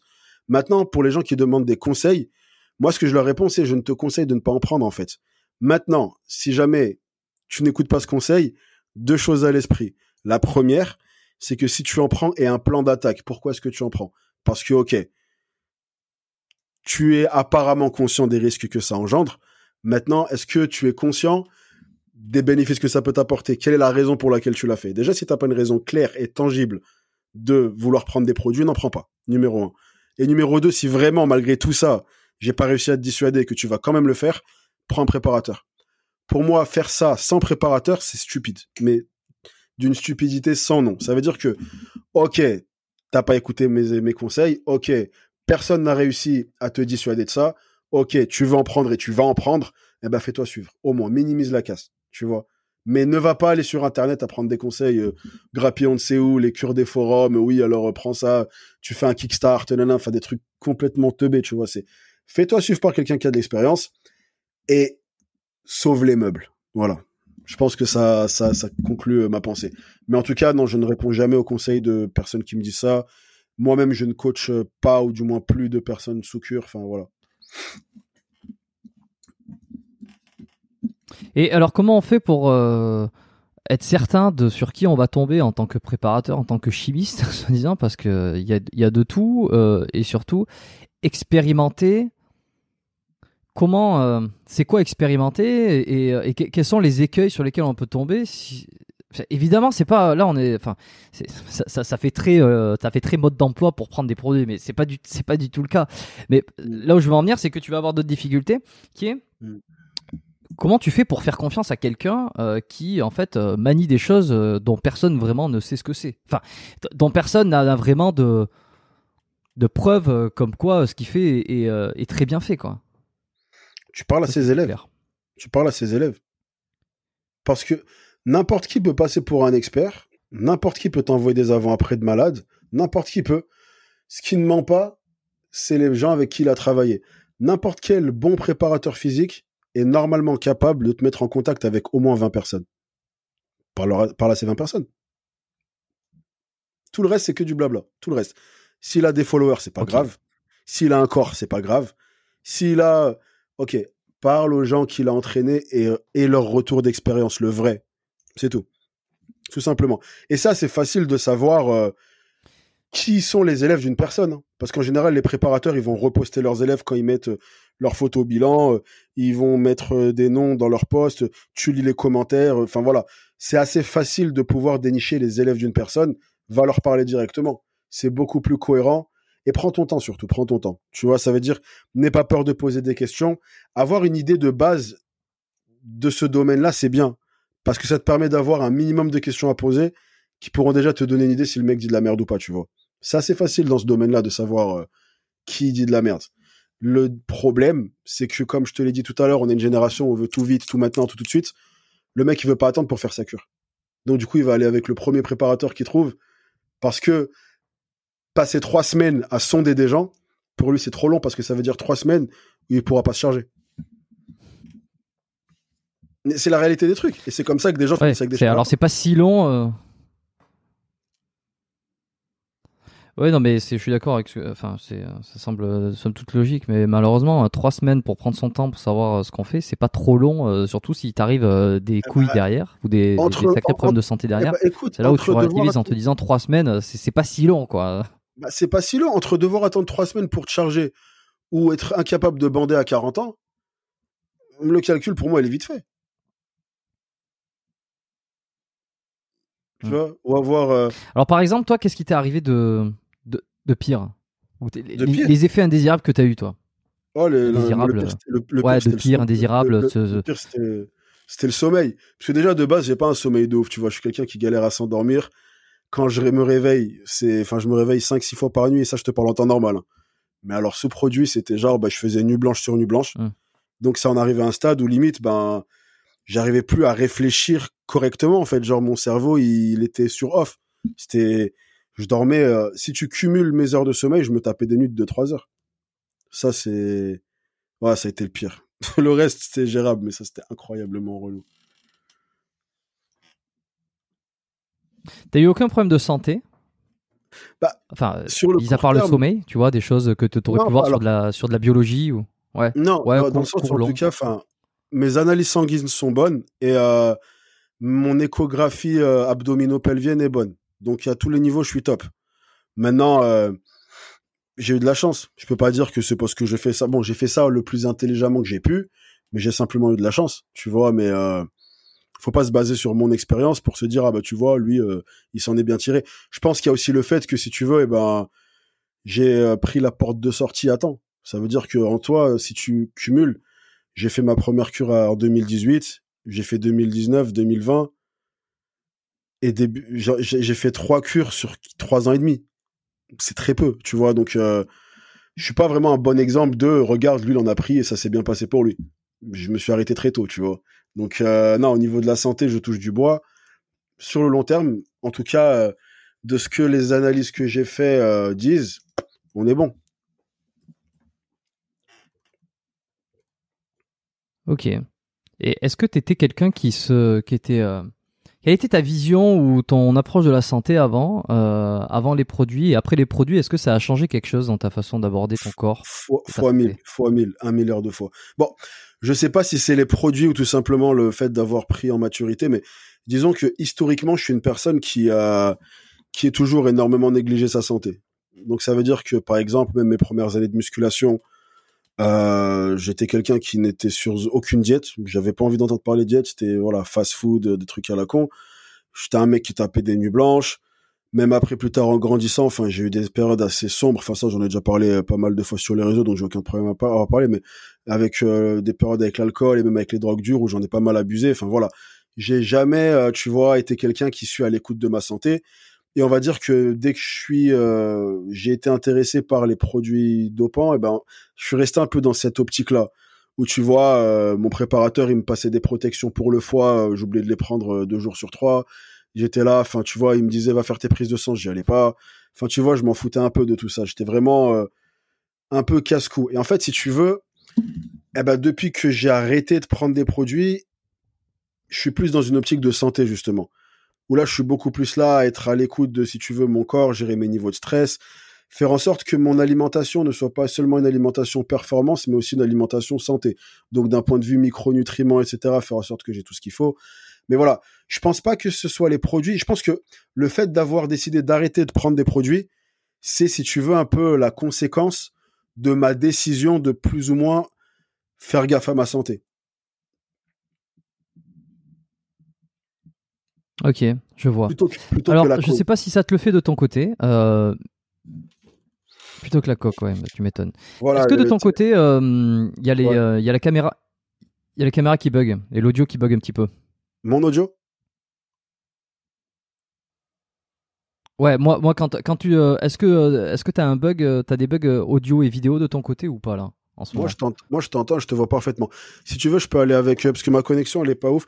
Je peux faire un partage de connexion avec mon téléphone, peut-être ça sera mieux. Attends.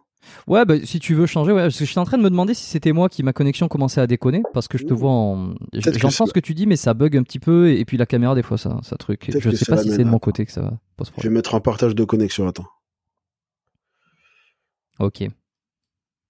Ok, là, normalement, ça devrait être plus rapide. Bon, en attendant, euh, qu'est-ce que je vais Je vais essayer de meubler un tout petit peu. Euh, on va continuer là-dessus sur euh, su- sur la santé, santé produit et, et prise de conscience peut-être. Et puis ensuite, j'ai quelques questions sur les évolutions, les tendances en ce moment, ce qui se fait. Peut-être les, les dérives aussi, les, les, les tendances des dérives du dopage. Ça, je trouve ça intéressant. Et puis et puis, je pense qu'on aura fait un bon tour. Après, il y a toujours des petits trucs qui peuvent venir au fur et à mesure. Ah oui, voilà, là je suis tout seul. Donc euh, il va revenir, j'espère. En tout cas, il a le lien. Euh, bon, ben qu'est-ce que je fais en attendant Euh, C'est que je vais, euh, je vais vous recommander de, ouais, de partager ces épisodes. Et comme je vous l'ai dit, hein, je veux dire, faites, si vous voulez des, des, des personnes intéressantes, taguez-les sur les réseaux avec le podcast, comme ça ils vont découvrir l'émission. Bon, ok. Ça y est, Là, normalement, on est de retour. Oh yes.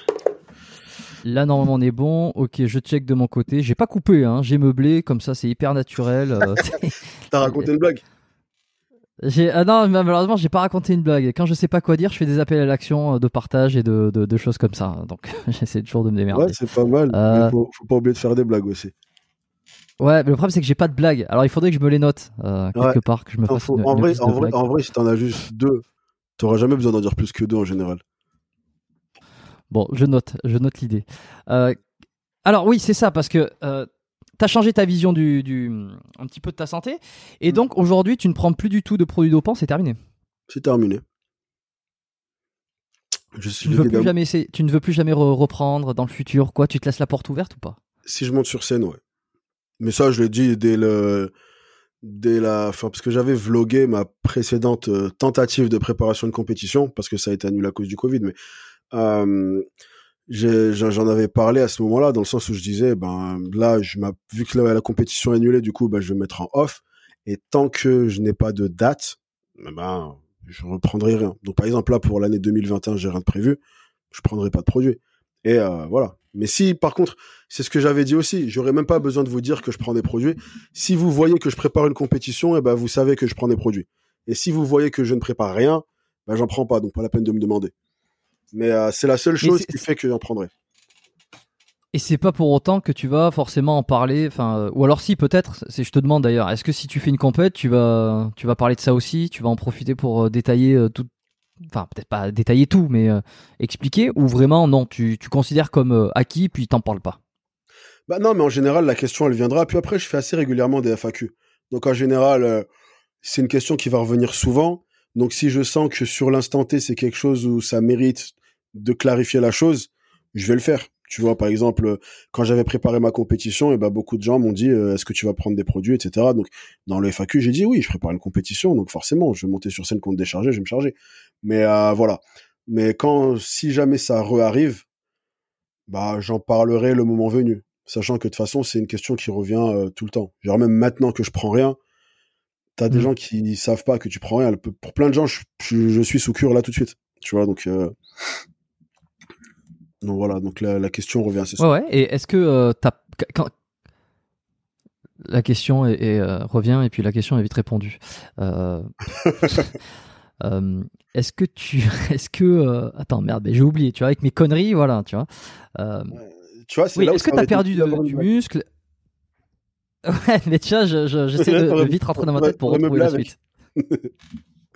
Est-ce que j'ai perdu du muscle? Ouais, c'était Non. ma, c'était ma blague. Oui, j'ai perdu du muscle parce que, enfin non, là je suis très euh, mou parce que je reviens de trois semaines de vacances où j'ai pas touché une haltère et j'ai pas fait de diète, tu vois. Donc si tu me vois là tout de suite, oui, j'ai zéro physique. Mais euh, est-ce que j'arrive à maintenir? Oui, on va dire que le volume musculaire il est là. Ce que les produits m'ont apporté réellement, c'était plus cette densité musculaire, cette dureté, tu vois. Ça, j'arriverai pas à le reproduire naturellement, c'est sûr. Et après. Euh, j'avais et, et la vascularité des produits ça pareil. J'arriverai pas à la reproduire naturellement. Maintenant c'est vrai que de base je suis quelqu'un de relativement massif en fait. C'est à dire que même naturellement je suis déjà monté à 100 kilos naturel avant même d'avoir pris quoi que ce soit. Donc mon corps est assez est fait pour être massif. J'ai pas une morphologie combien?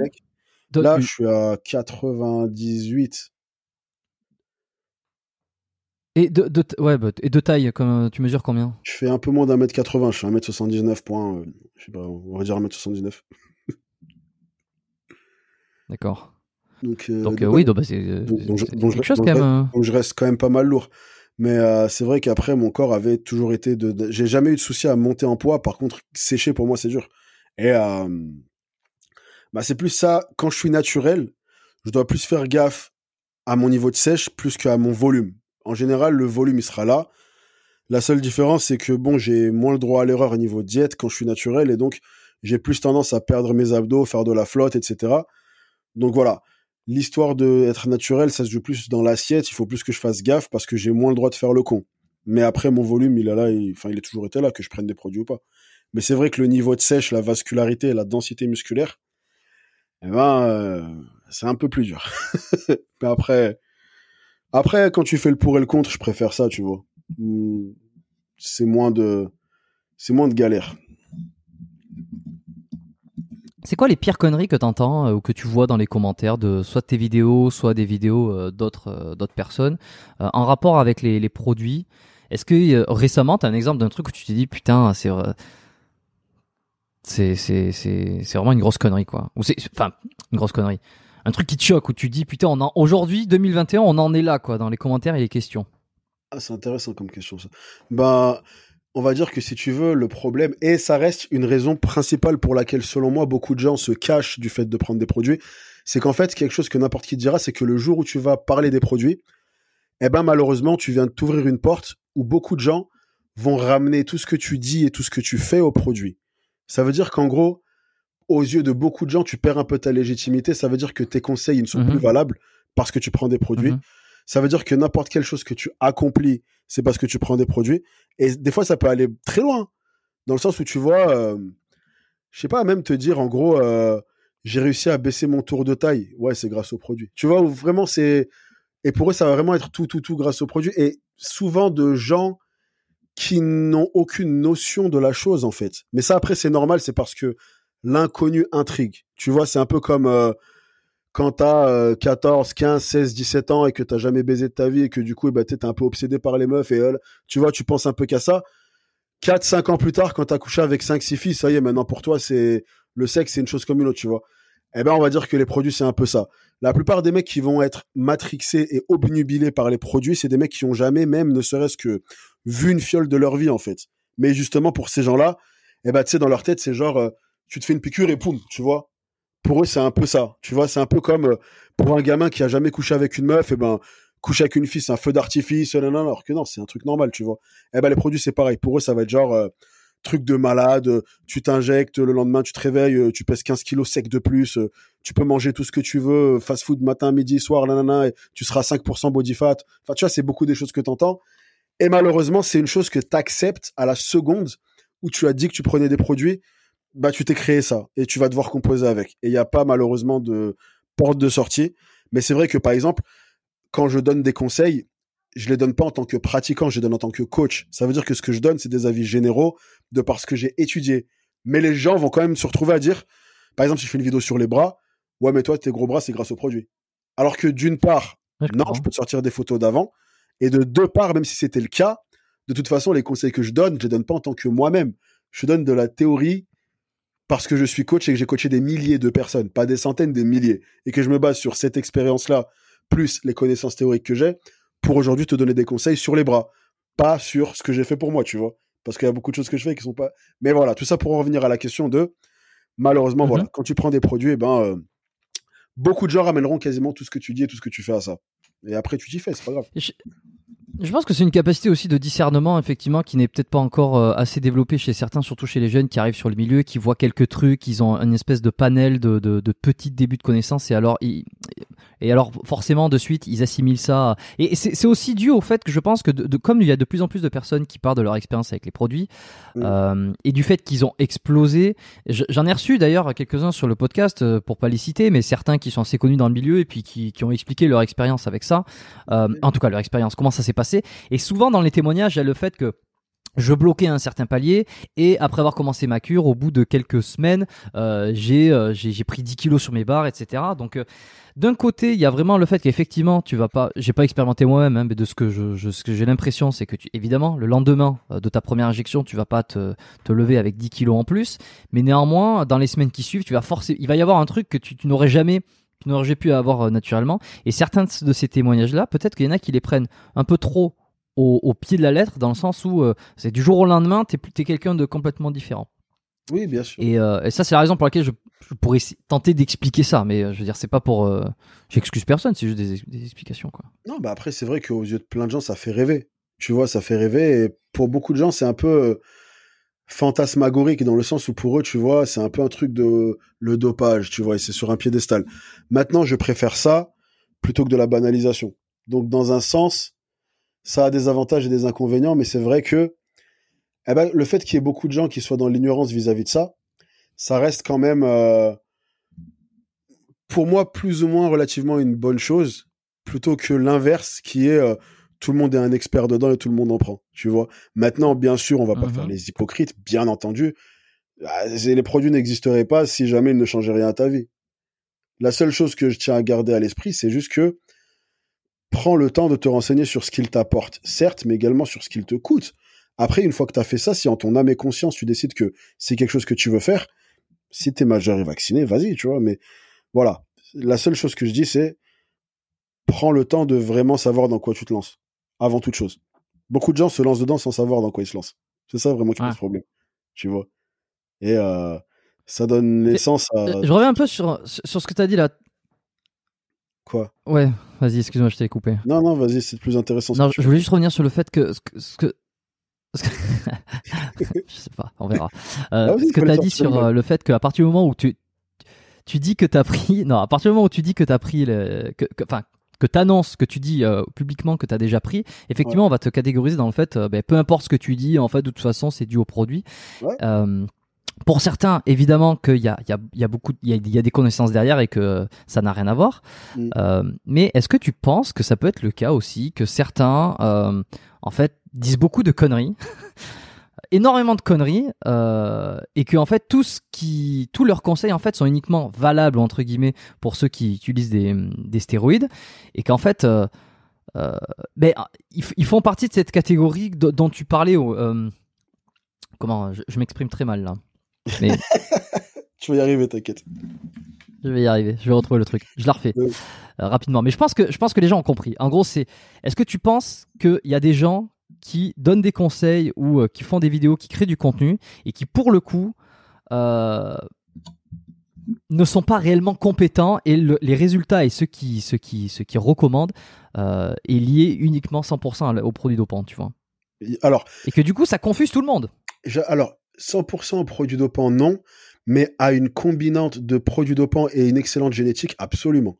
Parce qu'après, il faut quand même garder à l'esprit que tu fais pas d'un cheval, d'un âne un cheval de course. Ça veut dire qu'un mec qui a pas le potentiel pour, même dopé, il aura pas un corps hors norme, il aura un physique acceptable. Tu vois. Et un mec avec un physique acceptable qui dit de la merde, on le crame, tu vois.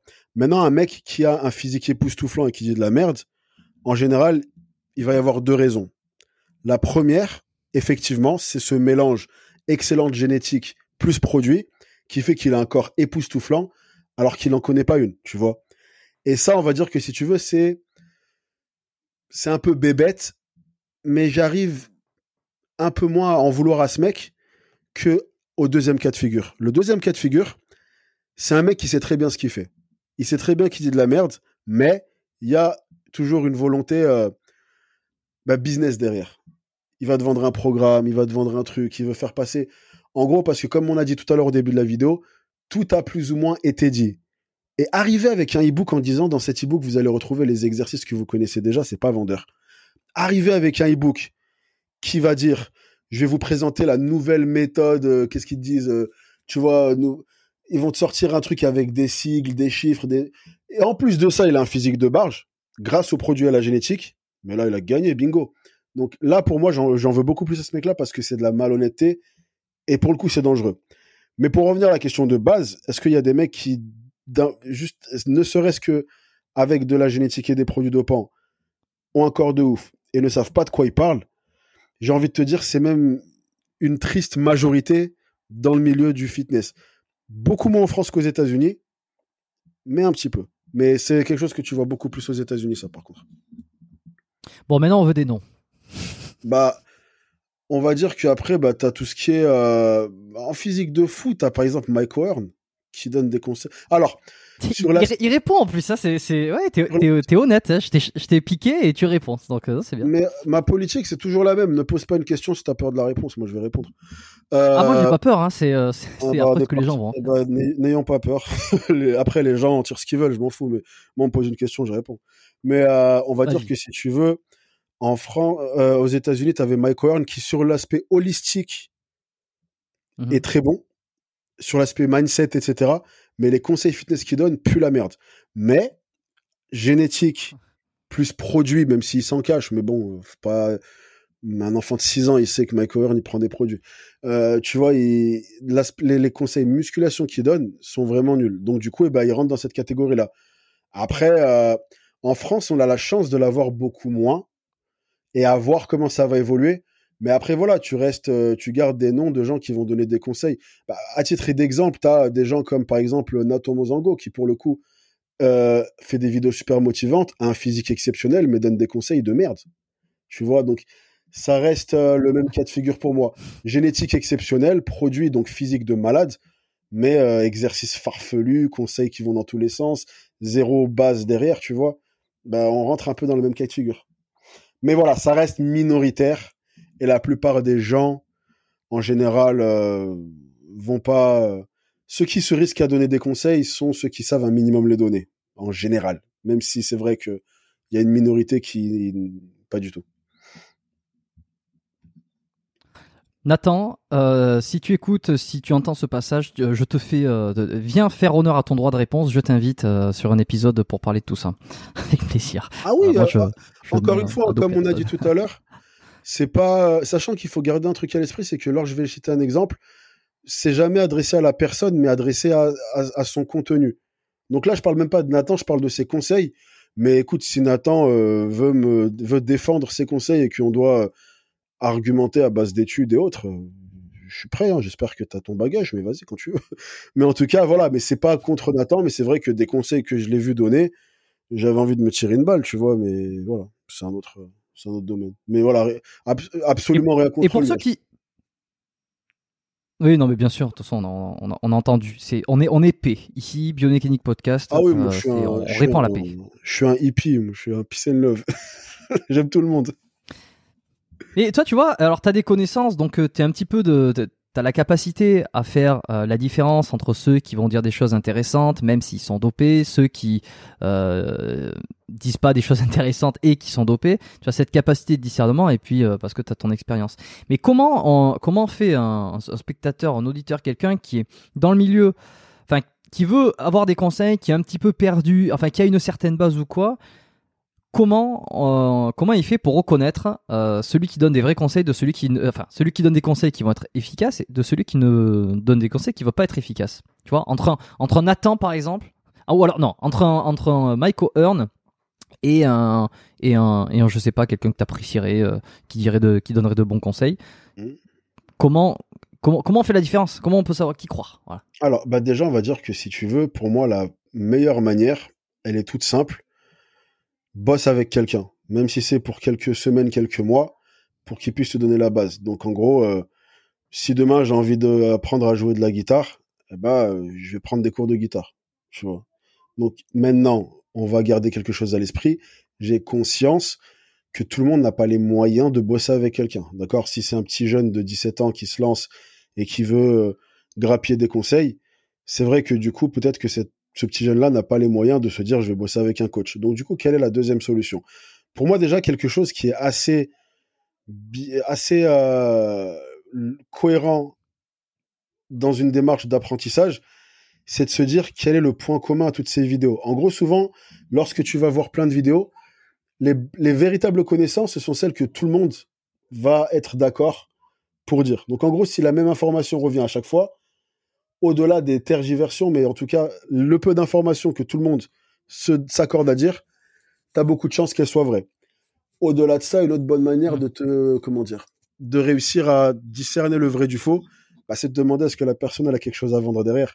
En général, je vois, dès que tu vas avoir un placement de produit pour un complément, et bah souvent les conseils qui ont été donnés juste avant, ils allaient dans le sens du complément, tu vois. Donc en général. Mais tout le monde a quelque chose à vendre. Pas forcément. Bon, après, tu as des, des, des, coachs qui vont avoir bah, leur programme à vendre, mais en soi, leur programme, il va te le vendre, qu'importe le conseil qu'il te donne.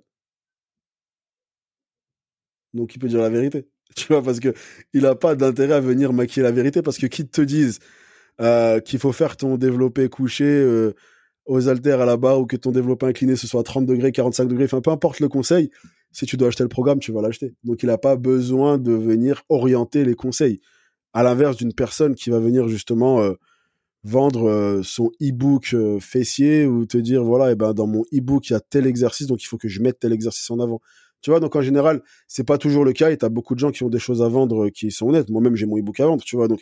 Mais ce que je veux dire c'est que ça reste une bonne base c'est d'essayer de vraiment t'éloigner un peu des chaînes qui vont être très monétisées. Même s'il y en a qui sont très monétisés qui font des très bons trucs et dernier conseil qui, selon moi, est très important aussi, c'est tout simplement euh, de privilégier bah, des chaînes qui vont citer leurs sources, en fait, tout simplement. Tu vois, euh, de se dire, OK, tu m'as donné cette information-là, d'où est-ce que tu la tiens? Parce que, voilà, idéalement, euh, savoir d'où ça vient l'information, est-ce que tu as pris une étude, est-ce que tu sais ça d'une autre personne, est-ce que ceci, cela? Et après ça, bah, de venir tout simplement rechercher. On est en 2021, on a tous Google. On peut tous mmh aller, OK, alors du coup Nash Befit, dans sa vidéo, euh, dit que 1 euh, kg de gras, c'est 9000 calories. Ok, bah google.com. Je vais vérifier son information. Est-ce qu'il a cité son information? Est-ce qu'il a donné des sources? Non Hein, tu vois, ça c'est un peu bizarre. Est-ce que d'autres youtubeurs en parlent? Voilà, c'est un une démarche simple. Ça prend plus de temps, mais voilà, c'est le prix de ne pas avoir euh, envie ou les moyens de se faire aider. Tu peux le faire tout seul, mais ça sera plus long. De la même manière que pour reprendre mon analogie avec la guitare, je peux apprendre à faire de la guitare tout seul, mais ça sera plus long. Mais c'est possible. Hmm. Les, pires tendances que tu vois, ou les, les, stupidités, les, les, euh, les trucs incroyables que tu vois pulluler, là, que ce soit aux États-Unis ou ici, euh, et puis les, si c'est aux États-Unis, ça va très vite arriver ici pour le coup, euh, des choses qui te font peur. Bah déjà, la, dans les semaines, mois, années à venir. La, sélection d'exercices, mais ça, c'est pas actuel, c'est pas une tendance, c'est que je trouve qu'on a tendance à énormément remixer la musculation. Et je peux comprendre pourquoi. J'ai d'ailleurs fait deux vidéos à ce sujet, une axée autour des fit boys et une des fit girls, ça s'appelle fit boy exercice de merde, fit girl exercice de merde, où je te décrypte mot pour mot pourquoi ces exercices existent. Donc il y a une logique derrière. Mais c'est vrai que au final, je trouve ça quand même dommage que si tu veux, on mette beaucoup en avant des exercices, bah, dans le meilleur des cas qui servent à rien, dans le pire des cas qui sont dangereux. Et ça, pour moi, ce sera toujours mon cheval de bataille. Et je sors une autre vidéo cette semaine qui va parler de ça encore. Et vraiment, c'est tant que je fais ce que je fais, je continuerai d'en parler. Et c'est pas une tendance, mais c'est pour moi le plus gros fléau dans la musculation. À côté de ça, les tendances, il n'y a pas vraiment des tendances spécialement néfastes à mes yeux. C'est plus des tendances que je vais trouver stupides et marrantes. Tu vois, par exemple, bah là, il y avait la tendance du dry scoop qui faisait pas mal carton sur Twitter et TikTok, tu vois. Et bon, il y a beaucoup de bodybuilders qui le font. Pour ceux qui savent pas, le dry scoop, c'est le fait de, au lieu de mélanger ton pré-workout avec de l'eau, de prendre euh, une scoop, de la mettre dans ta bouche et d'avoir une gorgée d'eau. Donc, ah. déjà, il faut savoir que ça, c'est quelque chose ah. qu'on faisait euh, bah, déjà en 2012, je le faisais, tu vois, c'est un truc qu'on faisait depuis très longtemps. Puis on s'est rendu compte que c'était quelque chose qui n'était pas super intelligent à faire, déjà ne serait-ce que d'un point de vue efficacité, parce qu'une grande partie des produits qui composent un pré-workout sont ce qui s'appelle hydrosoluble, ils s'activent au contact de l'eau. Donc c'est pas super intelligent, tu vois. Mais bon après, euh, ça fait stylé, euh, les, les bodybuilders américains le faisaient, donc on voulait faire pareil. Et là, si tu veux, bah, depuis pas mal de temps sur TikTok, c'était un peu devenu une tendance où vraiment ils faisaient des chorégraphies avec, euh, le dry scoop challenge. Sais, surtout que maintenant, on est dans une époque où on transforme ton challenge. Donc voilà, c'est plus des tendances comme ça que je trouve un petit peu farfelues. Elles sont pas néfastes en soi, c'est pas dangereux de dry scoop. C'est moins efficace et c'est dégueulasse en plus, mais voilà, c'est pas, c'est plus risible qu'autre chose. Mais voilà, là, j'arrive pas à vraiment penser à des tendances qui me, bah, celle d'utiliser des... Celle de, de, de, d'utiliser des faux poids aussi que je trouve assez marrante. Mais voilà, tu vois, c'est pas néfaste en soi, tu vois, c'est pas. Il y, a des choses dont tu parlais aussi sur ta chaîne euh, euh, récemment ou pas. Hein. C'est c'est un petit peu les raccourcis. Euh, qui, je trouve ça intéressant parce que ça, veut dire beaucoup de choses au final. C'est les raccourcis pour avoir les mêmes résultats, mais sans passer par le processus. Euh, la chirurgie, euh, les pilules, les, les c'est une certaine forme de dopage aussi pour obtenir un certain résultat sans passer donc par le processus normal pour obtenir ce résultat. Ça, c'est des choses dont tu parles pas mal sur, tes, sur ta chaîne. Ouais. Bah, parce qu'après, j'ai conscience que si tu veux, c'est dans l'air du temps, dans le sens où on a un peu une génération clic-clic, on est habitué à voir tout vite. Parce que maintenant, euh, avant, tu voulais regarder un film, fallait que tu attendes 20h30 qui passe sur TF1, fallait que tu te capes 4-5 euh, pubs, etc. Tu vois. Hmm. Quand tu regardais une série, tu avais un épisode, et allez, une fois l'épisode terminé, bah, rendez-vous jeudi prochain à 19h45 pour un nouvel épisode. Aujourd'hui, j'ai euh, Netflix, je regarde le film, si au bout d'un quart d'heure j'aime pas, je passe sur un autre, tu vois. Pareil pour... avant, tu voulais rencontrer une fille, tu tombes amoureux d'une collègue de travail ou tu tombes amoureux de ta boulangère ou je sais pas quoi. Maintenant, je vais sur Tinder et je peux parler à 500 filles en même temps. Tu vois, c'est un peu dans l'air de notre génération. Et par extension de ça, eh ben, on vit dans une société où on a cette culture du je veux tout maintenant. Et le fitness ne fait pas euh, exception à ça. Ça veut dire que maintenant, ce qui va parler aux gens, ce qui va vraiment venir euh, eh ben, les faire un peu déclencher cet, achat, acte de vente, c'est le fait de se dire, OK, abdos en 6 minutes, doublez vos pectoraux, doublez vos bras, vous doublez ça, ça, parce que c'est ce qui leur parle. Maintenant, si on te parle de travail, de sacrifice, de discipline et de patience, mais le mec, il va s'enfuir en courant. Donc, autant, tu vois, pour moi, je peux pas en vouloir aux gens qui veulent des résultats tout de suite, parce que c'est le résultat d'une malinformation. Et je peux même pas en vouloir aux gens qui promettent des résultats tout de suite, parce qu'ils répondent à une demande et que s'ils faisaient pas ça, ils vendraient pas leur cam. Donc, en fait, c'est un peu, euh, ils se sont bien trouvés tu vois. Et euh, Je vais être honnête avec toi, je pense pas que c'est une tendance qui va aller dans le sens inverse. On va aller encore plus là-dedans. Ça veut dire que les gens vont vouloir des résultats encore plus vite et que des gens vont leur proposer des choses encore plus euh, grandioses. Tu vois, encore plus. Euh, euh, réveillez-vous demain matin avec 20 kilos en moins. Y a, bientôt, on va te vendre une pull qui fait ça, tu vois. Et des gens vont l'acheter. Ouais, ouais, ouais. Bah oui, forcément. C'est la, promesse. Alors, c'est ça. C'est les promesses. De toute façon, il faut qu'elles soient de plus en plus euh, puissante parce que c'est vrai qu'aujourd'hui euh, exercice en 5 minutes, ceci en 4 minutes, euh, c'est parce qu'il faut un plat en, 30 secondes. Parce que le mec, le mec juste avant toi, il vient de proposer des abdos en 5 minutes. Eh bah toi, il faut que tu arrives et que tu les proposes en 4. Parce que 5, ça a déjà été fait. Donc du coup, on va arriver dans des extrêmes qui sont de plus en plus. Enfin, les trois quarts des trucs qui se vendent aujourd'hui, il y a 10 ans, on aurait été mort de rire. Tu vois, mais aujourd'hui, ça, ça existe. on te propose des, hmm des, des, face masks pour te débarrasser de ton double menton. Mais il y a 10 ans, on aurait explosé de rire sur ça.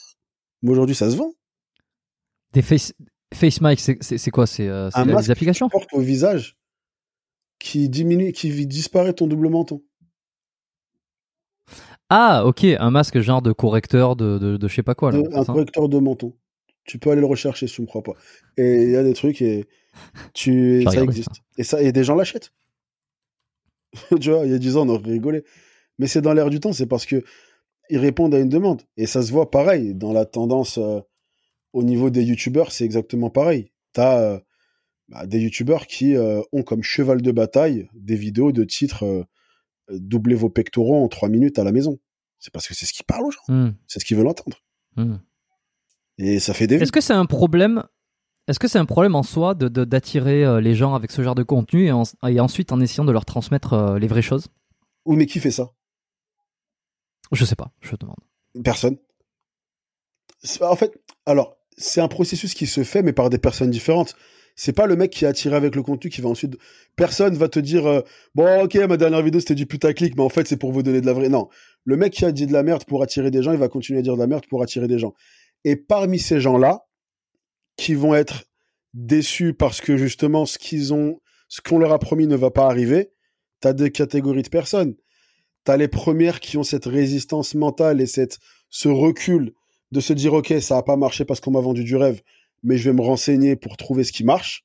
Mais eux ils représentent un faible pourcentage et l'immense pourcentage des gens, eh ben eux vont tout simplement se dire ok euh, c'est moi qui ai un problème, je suis pas fait pour ça, je suis découragé, je suis déprimé, je vais manger parce que je suis dégoûté, je vais encore plus prendre du poids. Dans deux mois, on me fait une nouvelle promesse à laquelle je vais croire et le cycle se répète. Et ils font ça pendant des années. Et je trouve ça assez dommage, dans le sens où si tu veux, eh ben, je trouve ça dommage, mais je comprends, c'est ça le paradoxe en fait. C'est que ils font ça parce que ça marche. Malheureusement, tu vois, c'est pas du gain, entre guillemets.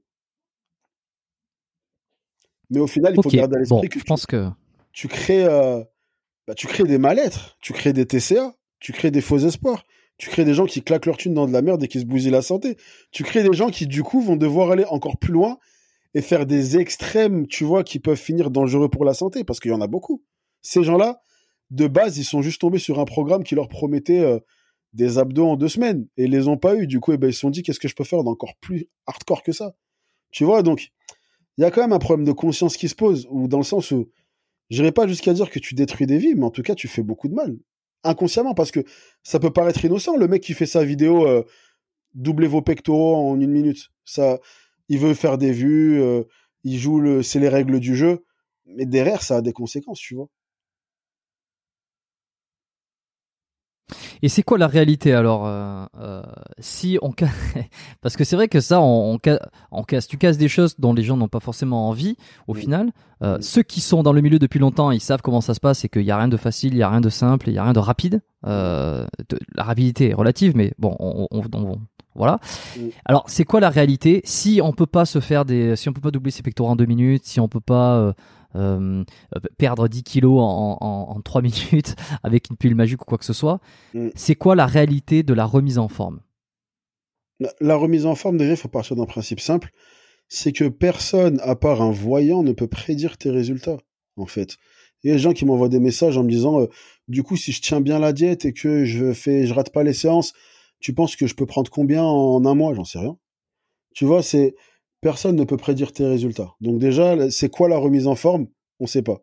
Maintenant, la remise en forme d'un point de vue plus global, c'est multifactoriel. La remise en forme, c'est le fait que grâce à ça, eh ben, tu dors mieux. Le fait que grâce à ça, tu plus de dépression. Le fait que grâce à ça, tu as plus de forme pour jouer avec tes enfants. Le fait que grâce à ça, tu arrives à avoir un, état d'esprit plus positif, que tu es plus performant au taf. Le fait que grâce à ça, tu as réussi à arrêter de fumer. Pourquoi personne n'en parle de tout ça? Ça aussi, c'est de la remise en forme. C'est pas qu'une une paire de pecs, c'est bien. Des tablettes de chocolat, c'est top. Mais ça va plus, plus loin que ça, la remise en forme. Et d'un point de vue esthétique, la remise en forme, c'est ce que toi, tu auras en fonction de ton potentiel 1 et de ton investissement 2. Et ça, personne ne peut le prévoir. C'est le temps qui le dira. Mais tu le sauras pas si tu n'essayes pas.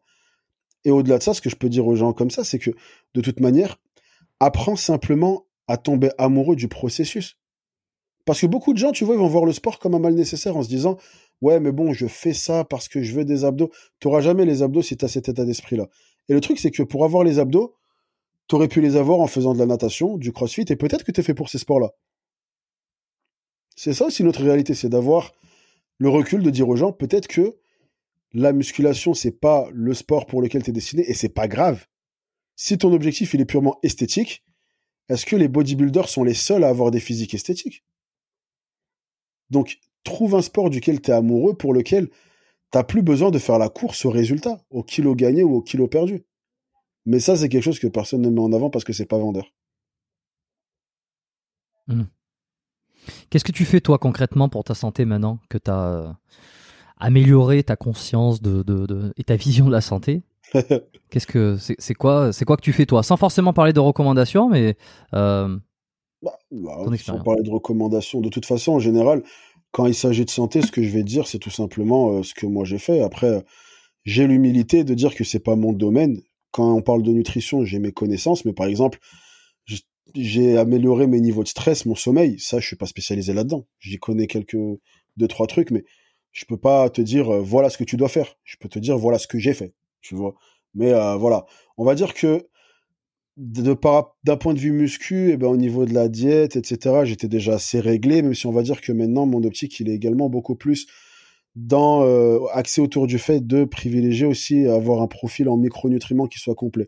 Donc j'ai par exemple varié la consommation de légumes que je faisais. Avant, je mangeais quasiment euh, que des brocolis ou des haricots verts. Maintenant, j'essaie vraiment de varier au niveau des légumes que je vais manger. Je vais essayer de vraiment faire en sorte d'avoir un apport en eau qui soit élevé. Mais ça, on va dire que c'est des choses que je faisais déjà, je les fais juste plus qu'avant. Mais là où j'ai euh, accentué la santé, bah déjà, au-delà du fait de complètement couper les anabos, j'ai également arrêté complètement tout ce qui était alcool, clope, euh, drogue ou compagnie, enfin tout ce qui était justement consommation de quoi que ce soit. Et euh, deux choses qui ont le plus gros impact selon moi, c'est tout simplement de gérer mes niveaux de stress et d'améliorer la qualité de mon sommeil. Donc euh, pour mon sommeil, bah, j'ai commencé à me supplémenter en mélatonine. Je fais en sorte de ne pas faire les siestes. Et j'ai avant, j'avais vraiment pas de rythme en fait. Je me couchais à l'heure où je voulais me coucher, je me réveillais quand je voulais me réveiller. Là maintenant, je fais vraiment en sorte de faire tout ça à des heures régulières. C'est-à-dire, euh, je me couche tout le temps à la même heure, je me lève tout le temps à la même heure. Je fais en sorte d'avoir un environnement où euh, je coupe les écrans une heure avant de dormir. Je fais en sorte de ne pas laisser les volets ouverts. Ma chambre, elle a une température qui est assez basse. C'est silencieux. Enfin, voilà, je me mets dans les conditions pour vraiment dormir. Ou avant, c'était genre, je laissais la télé allumée, j'étais affalé sur le fauteuil, je me levais à 3 heures du mat, j'allais dans mon lit. C'était beaucoup plus chaotique. Et euh, au niveau de mes niveaux de stress, eh ben, disons que tout simplement, euh, je privilégie encore plus ma tranquillité qu'avant. Et ça, par contre, ça a eu un très gros impact dans le sens où déjà, je vais pas hésiter à couper des relations qui peuvent être toxiques ou des gens qui justement vont venir pomper mon énergie. Je vais vraiment mettre un stop. Je refuse tout ce qui est situation conflictuelle, même si quelqu'un fait une vidéo sur moi, je vais même pas y répondre. Tu vois, c'est vraiment juste tout ce qui est énergie négative. Quelqu'un qui m'insulte en message ou en commentaire, ben je vais pas vraiment réagir. Dis-moi. Qui Il y en a qui font des vidéos sur toi? Bah des fois, tu as des gens qui vont venir. Euh, ça peut être gentil ou méchant, hein, mais des gens qui vont soit. C'est rare que la vidéo soit entièrement sur moi, mais en tout cas, euh, des gens disent ah un mec, euh, à un moment, il parle de toi dans sa vidéo et des fois c'est pas gentil, tu vois. Mais je vraiment, je prête pas attention. Pareil pour les commentaires, tu vois. Et au-delà de ça, même professionnellement, on va dire qu'au niveau des gens que j'encadre en coaching maintenant, parce que j'ai énormément limité les places, et euh, je fais vraiment en sorte, bon, ça va paraître un peu cash et cruel et rentre dedans de dire ça, mais je m'en fous. Mais disons que en parlant avec un élève potentiel, si je sens qu'il va me rendre fou, je le prends pas. Tu vois, si je sens qu'il va vraiment euh, être difficile à travailler avec lui, bah je vais éviter parce que ça va être une source de stress en fait. Là où avant, je me serais dit ouais mais bon, ça fait un revenu. Aujourd'hui, je suis plus dans un stade de ma vie où ça me dérange pas de cracher sur une somme d'argent si jamais ça peut me permettre de gagner en tranquillité.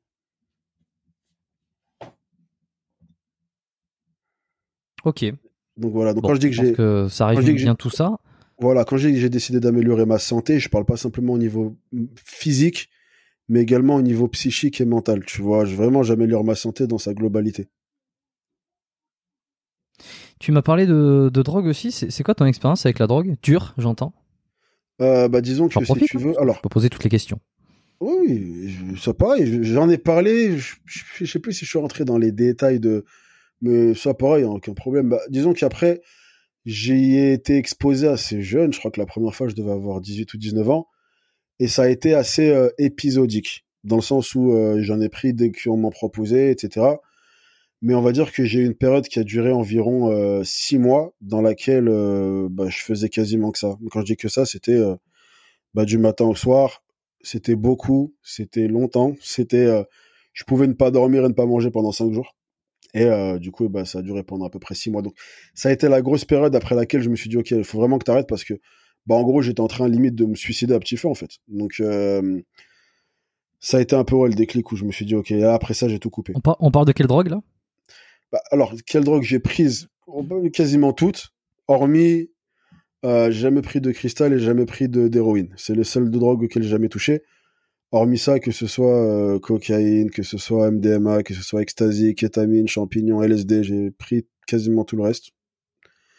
Et euh, voilà, mais après, la grosse période que j'ai eue dont je te parle, qui a été très très sombre, c'était principalement MDMA et cocaïne. Je tournais sur les deux euh, en alternance. Ok, c'est alors bon. Moi, je suis nul en drogue. Enfin, nul. je connais pas grand chose. et en plus de ça, j'ai jamais rien expérimenté. Ouais, ben justement, c'est des fois c'est à se demander. Euh, enfin, je, sais évidemment que je rate rien, mm. euh, mais euh, c'est quoi les effets? Et, surtout après, c'est quoi le, penchant, le revers de la médaille de MDMA et Coq bah, Alors les effets. Je vois pas ce que ça fait, mais bon. Oui, voilà, on va dire qu'on peut résumer ça en disant que c'est une grosse euphorie. En gros, on va dire que tout est décuplé dans le sens où, par exemple, moi qui aime beaucoup la musique, et ben là, la musique, elle va limite, c'est un orgasme, une musique que j'aime bien, tu vois la bouffe a la meilleur goût, le sexe il est meilleur, euh, les conversations sont plus profondes. Voilà, on va dire que tout simplement, euh, tout, ça va pas te faire faire des trucs en plus, mais c'est les activités quotidiennes et eh ben sont beaucoup plus intenses en fait, tu vois. Donc ça gagne en, intensité tout ce que tu fais. C'est pilule de bonheur quoi. Bah clairement oui, on va pas se mentir, c'est vraiment euh, c'est une intensité accrue dans tout ce que tu fais. Tu peux être en train de parler d'un sujet, vous allez vraiment loin dans la conversation et tu peux parler avec une personne pendant 5 heures et c'est la personne la plus intéressante du monde parce que vous êtes en phase, parce que etc. Et à côté de ça, la MD, ça a un effet ouais, vraiment euphorisant. Donc tout le monde est beau, tout le monde est gentil, euh, le monde il est parfait. voilà, tu vois, c'est de toute façon, on va pas se mentir, les gens qui vont être euh, friands de ce genre de, de, de, de, pratiques, c'est des gens qui vont principalement avoir un mal-être de base et le fait de consommer des drogues, et bah, si tu veux, ça va les, bah, les éloigner de ce mal-être, en fait, dans le sens où bah, maintenant, euh, ça anesthésie ce qu'ils ressentent en étant euh, dans leur état normal. Donc euh, voilà, peu de gens qui se sentent très bien dans leur vie. Comment tu tombes là-dedans? Comment, comment on arrive à consommer tout ça, en fait? Bah, Au début, par curiosité. Et après, euh, t'as des gens qui ont ce qu'on appelle une personnalité addictive. Moi-même, j'ai une personnalité très addictive. Et ça se ressent dans tout. Ça veut dire que, par exemple, quand je découvre une série que j'aime bien, je pars hmm. d'un épisode, je vais faire un marathon. La bouffe, quand je mets de la sauce, j'en mets beaucoup. La musique, je trouve une musique que j'aime bien, je vais envie d'écouter 20 fois d'affilée je suis très addictif, tu vois, dans tout ce que je fais. Et c'est pour ça que j'ai été bon dans plus ou moins tout ce que j'ai fait, parce que quand je me suis intéressé à un domaine, je l'ai fait pendant des heures, tu vois. Donc, et ça, je l'aurai toute ma vie. Donc après, la question qui se pose, c'est est-ce que je vais le canaliser dans des bonnes choses ou dans des mauvaises choses? Actuellement, je travaille énormément, donc je canalise cet aspect de moi-même dans une bonne chose, tu vois? Et à une époque, c'était dans des mauvaises choses. J'ai bu beaucoup, j'ai pris beaucoup de drogue, j'ai couché avec beaucoup de filles, j'ai fait parce que justement j'étais addictif là-dedans en fait. Et euh, je pense que de toute façon c'est une personnalité qui se retrouve chez tous les gens qui finissent addicts à euh, de la drogue ou autre chose. Ils ont une personnalité addictive. Mais par exemple si tu es capable toi de je te passe un paquet de chips, t'en manges trois et le tu laisses le paquet, t'as pas une personnalité addictive, tu vois. Ou si euh, voilà, tu peux regarder un épisode d'une série, aller faire autre chose, et euh, le lendemain, et eh ben, tu regardes un autre épisode ou deux, trois jours après, t'as pas une personnalité addictive. Tu vois, et du coup, et eh ben, tu seras sûrement pas euh, prédisposé à tomber accro. Tu peux, si t'en fais beaucoup, mais c'est rare. En général, si t'as une personnalité addictive, bah, t'es beaucoup plus à risque. Tu vois. Donc, en général, il y a un facteur qui fait que. Puis après, on va dire qu'il y a aussi euh, d'autres facteurs qui vont tourner autour. Tes fréquentations, euh, tes centres d'intérêt, le milieu dans lequel tu évolues. Voilà, c'est tout un tas de facteurs. Tu vois, j'ai travaillé, dans, le monde de la nuit pendant longtemps, etc. Donc je pense que ça n'a pas aidé aussi. Enfin voilà, les fréquentations, pour moi, c'était des potes qui étaient un peu là-dedans aussi. Donc euh, voilà, c'est tout un tas de facteurs qui font qu'après, euh, les cartes sont sur la table pour que tu finisses à croire ça. Et quand tu as accrois ça, et eh ben, les conséquences principales, c'est que bah, ça, tu perds un peu la partie conséquence de ton cerveau. C'est-à-dire que les choses que tu fais n'ont plus de conséquences. Donc tu te fais des choses sans te dire non mais si je fais ça, il va se passer ça. Sous drogue, tu dis pas ça, tu le fais, tu vois. Et euh, à côté de ça, eh ben ça te désociabilise. En fait, par exemple, c'est à l'époque où bah, j'annulais des coachings, je pouvais ne pas travailler pendant deux semaines. Tu vois, enfin c'est vraiment euh, tu plus rien n'a d'importance. Tu te déconnectes de tout. Donc là, c'était aux États-Unis ou en France, tu parles? Bah, Non, j'ai pris des. Enfin, la période de drogue, j'en ai pris. Euh, si tu cumules, j'en ai pris pendant environ dix ans. Donc il y a eu. ah oui en France, puis je suis parti aux États-Unis, j'en ai pris très peu là-bas. Je crois que c'est la période de ma vie, j'en ai le moins pris, mais un peu. Dans deux trois, surtout quand j'étais en Californie, si je finissais dans des afters à Hollywood et des trucs comme ça, quand on me présentait des gens, c'est vraiment quelque chose qui était très commun. Enfin, t'avais un saladier au milieu de la pièce et euh, les gens ils venaient prenaient des traits quoi. Donc c'était, euh, donc j'en ai pris un peu à cette époque-là. Puis quand je suis revenu en France, là par contre ça s'est intensifié. Mais euh, en tout et pour tout, ça a duré dix ans tout. Putain, c'est beaucoup, 10 ans quand même. Hein. Et qu'est-ce qui t'est arrivé? Qu'est-ce qui a fait que tu as voulu changer? Et surtout, avec une personnalité addictive, comment tu arrêtes pour peut-être euh, être addictif à quelque chose de plus sain? Bah, On va dire que c'est vraiment la dernière année, juste avant que j'arrête d'en prendre, ou si tu veux, euh, c'est l'année où j'ai commencé à me lancer sur les réseaux. Et euh, j'alternais entre périodes de 2-3 mois où je ne prenais rien et un ou deux mois où je prenais, tu vois. Et je voyais que quand je ne prenais rien et que j'étais là en train de vraiment, tu vois me bouger pour faire évoluer mon business, que je créais des choses, que je développais des projets, bah, je voyais de quoi j'étais capable en fait, tu vois. Et quand je ne prenais rien, eh ben je voyais les gens avec qui je le faisais, et ça peut paraître triste, méchant ou réducteur, mais en les voyant, je me disais c'est normal que toi tu fais ça, t'as pas de potentiel. Moi, je sais ce que j'ai fait juste avant, tu vois, je sais de quoi je suis capable.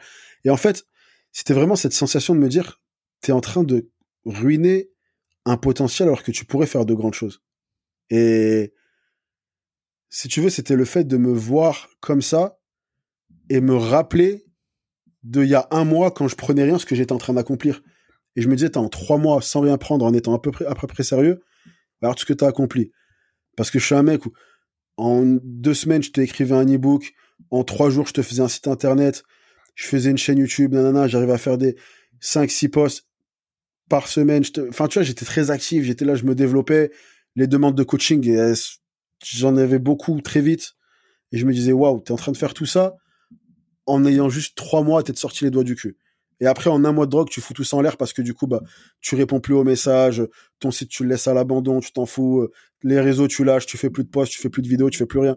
Et je me dis, comment est-ce que tu peux être aussi productif et aller autant de l'avant pendant trois mois et tout foutre en l'air en, deux semaines? Et euh, c'est arrivé une fois, deux fois, trois fois. Puis après, il y a un moment où voilà, je me suis juste dit, écoute, t'as as deux voies qui s'ouvrent à toi en fait. Soit tu restes dans cette merde et tu vas finir bah, à faire des marathons de cinq jours où tu manges pas, tu dors pas et tu tapes des drogues avec des gens qui vont aller nulle part. Soit tu d'avoir un impact et d'apporter des choses aux gens, tu vois. Alors que tu vois l'impact que tu peux avoir. Parce que quand tu, quand essayes d'être à peu près sérieux, j'ai coaché des gens, tu vois, qui m'ont limite dit, t'as changé ma vie. C'est un truc de fou d'entendre ça. Tu connais combien de gens autour de toi qui reçoivent des emails avec des gens qui leur disent, t'as changé ma vie. Et je me dis, tu peux le faire ça pour 10 fois, 20 fois, 100 fois, 1000 fois plus de personnes. Mais non, toi, au lieu de ça, t'es là en train de taper des drogues et tourner en rond et d'aller nulle part et te suicider à petit feu. Tu vois, donc prends une décision et non, il y a un moment où après, si tu veux, la manière dont j'ai réussi à faire ça, c'est que, comme j'ai dit, j'ai une personnalité addictive. Si tu veux, je suis quelqu'un qui, qui doit et qui va devoir, jusqu'à la fin de ma vie, être à fond dans quelque chose. Je pourrais jamais être un mec qui glande, tu vois. J'ai besoin de me donner corps et âme à quelque chose. Peu importe ce que c'est, quelque chose. Que ce soit bien ou mauvais, mais quelque chose. Et en gros, eh ben, je me suis dit, OK, tu sens que tu as un potentiel et que tu peux faire des choses, eh ben, donne-toi le moyen de. Si tu rates, c'est pas grave, mais fais tout pour. Et si tu n'y arrives pas, eh ben, tu auras tout fait pour. Et du coup, eh ben, j'ai commencé à me mettre corps et âme dans mon taf, et ce jusqu'à aujourd'hui. Et voilà, on va dire que ça fait euh, un an où j'ai complètement tout coupé et où je suis à fond dans mon taf. Et en un an, je vois ce que j'ai accompli et j'en suis qu'au début. Je sais que je vais faire plus, mais ça m'a confirmé dans mon idée que quand je suis sérieux, voilà ce qui se passe.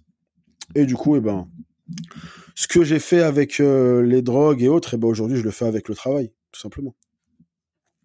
Hormis ces conséquences euh, sociaux et, professionnelles, euh, est-ce que tu as eu des, conséquences de santé, enfin des, problèmes, des problèmes de santé négatifs avec les drogues? Est-ce qu'à bout d'un moment, je sais pas, tu as, remarqué des choses qui allaient pas dans ton corps ou tu te sentais, tu te sentais pas bien? Bah, J'ai foutu mon foie en l'air. Et ça m'a donné des gros problèmes digestifs. Je faisais des rétentions d'eau, des ballonnements de malade, des douleurs abdominales. Enfin, mon foie, il a quand même pris une gifle. Là, euh, un an plus tard, il est complètement régénéré. Comme je t'ai dit, j'ai fait une échographie abdominopelvienne et vraiment top. Tous mes indicateurs euh, à ce niveau-là, ils sont vraiment top. Mais c'est vrai que sur le coup, non, j'avais des brûlures d'estomac de malade. J'étais capable de digérer aucun aliment. Je mangeais un truc, ça me faisait gonfler. Enfin, c'était plus ça. Le reste, non. Et euh, d'un point de vue santé mentale, j'ai passé aucun test, je suis allé voir personne, donc je peux pas dire, mais j'ai pas l'impression que quoi que ce soit ait changé euh, entre maintenant et avant tout ça. Ok. Est-ce que tu as eu des blessures, tiens, euh, dans tes entraînements ou dans ton parcours de coach? Est-ce qu'il y a des choses que tu as expérimentées qui ont un lien directement avec les entraînements? Euh, D'un point de vue blessure, bah, je me suis traîné des tendinites aux épaules. Pas vraiment dû à, à, la pratique de la musculation, mais plus à mon passé de danseur. En fait, la muscu ne m'a pas blessé parce que dès le début, je me suis entraîné assez intelligemment mais elle m'a au contraire renforcé.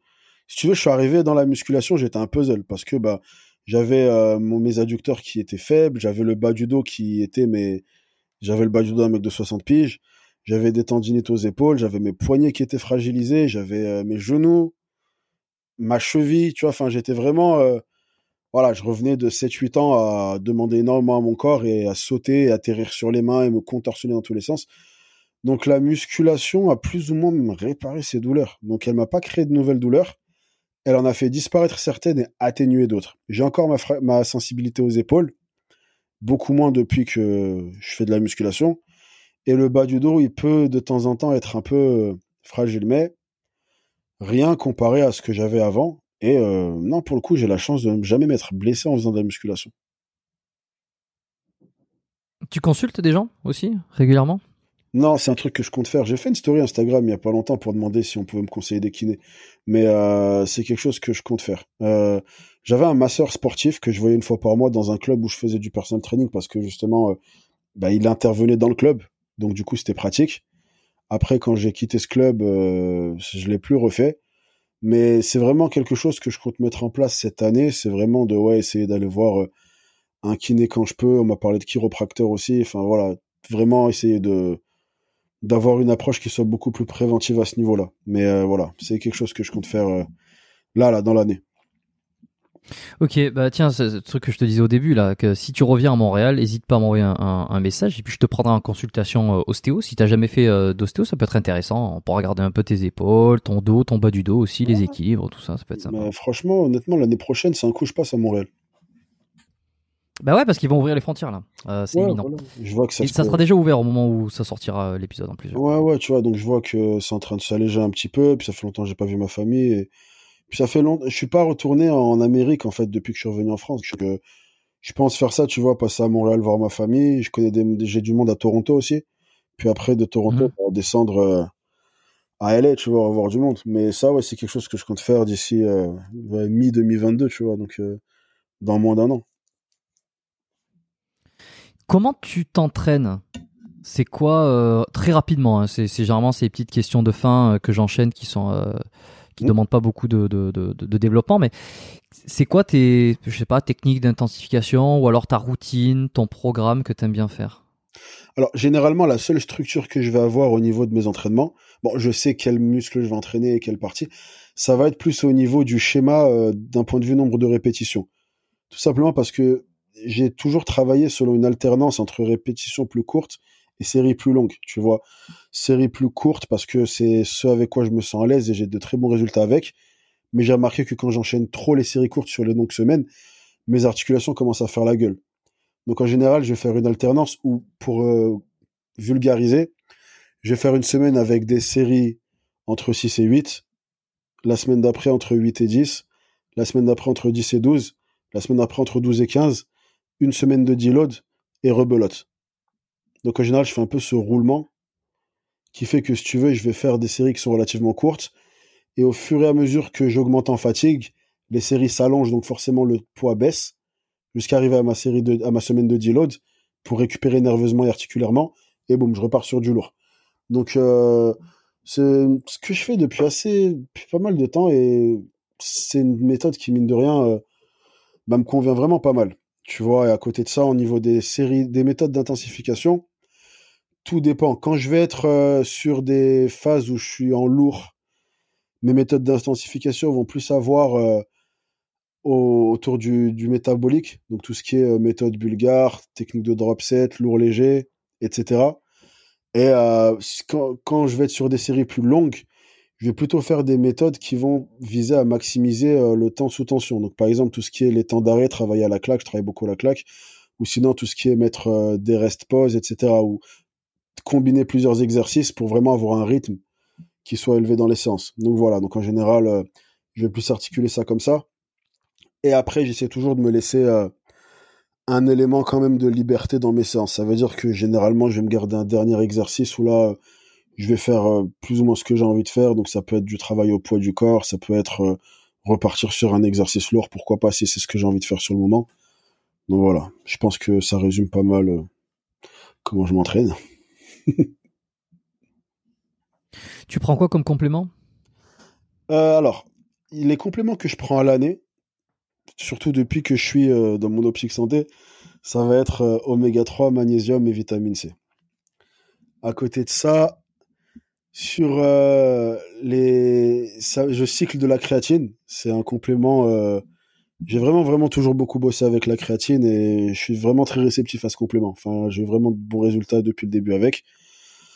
Glutamine, pour, euh, comme j'expliquais, euh, bon, mon foie s'est régénéré, mais j'ai toujours une, une sensibilité. En fait, si tu veux, la conséquence que j'ai eu par rapport à ça, c'est que même si mon foie maintenant est en état, j'ai gardé un système digestif qui est assez fragile. Ça veut dire que j'encaisse mal le lactose, j'encaisse mal le gluten, etc. Donc du coup, euh, je consomme pas mal de glutamine pour mon transit et euh, des probiotiques.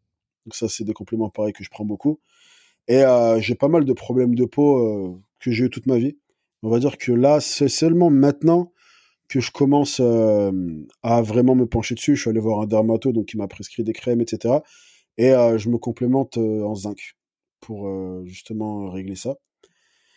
Et c'est les seuls compléments que je prends. Je prends pas de, de, de, prot parce que ça me fout le ventre en l'air. Euh, voilà, je crois qu'on a tout. c'est vraiment tout ce que je prends. Ça peut m'arriver de prendre un booster une fois de temps en temps pour le fun, mais c'est très rare. C'est genre euh, deux ou trois fois dans le mois. Ouais, c'est tout. Pas, pas avec directement le, le scoop euh, dans la bouche, hein, j'imagine. Non, c'était quand on était gamin, ça, le dry scoop, c'est fini. non, ça y est, plus de dry scoop. dry scoop. J'ai oublié le nom. Non, non, non. Ok. On a fini. Bon, ben, c'est excellent tout ça. Euh, on va passer aux trois petites questions de fin que, que je pose euh, toujours. J'essaye de poser toujours.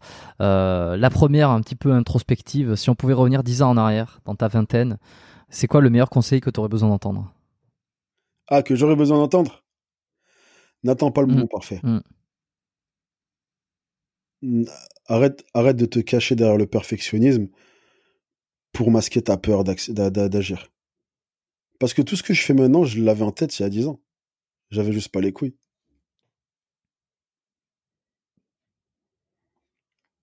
Ouais, puis t'as rien risqué au final. Ouais, mais bon, quand t'as peur de.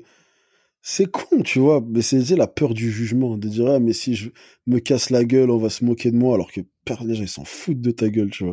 Mais tout ce que je fais là, j'aurais pu le faire il y a 10 ans, et là, aujourd'hui, j'aurais 10 ans d'avance. Après, mieux vaut tard que jamais, tu vois, il n'y a pas de regret à avoir, mais c'est vrai que les idées créatives que j'ai aujourd'hui et tout ce que je fais aujourd'hui, Je l'avais en tête à ce moment-là, tu vois, mais non, mais bon, il faut encore que tu taffes là-dessus, mais il faut encore que tu aies du matos pour faire des vidéos, mais il faut que tu connaisses du monde, mais il faut que tu fasses ci, il faut que tu...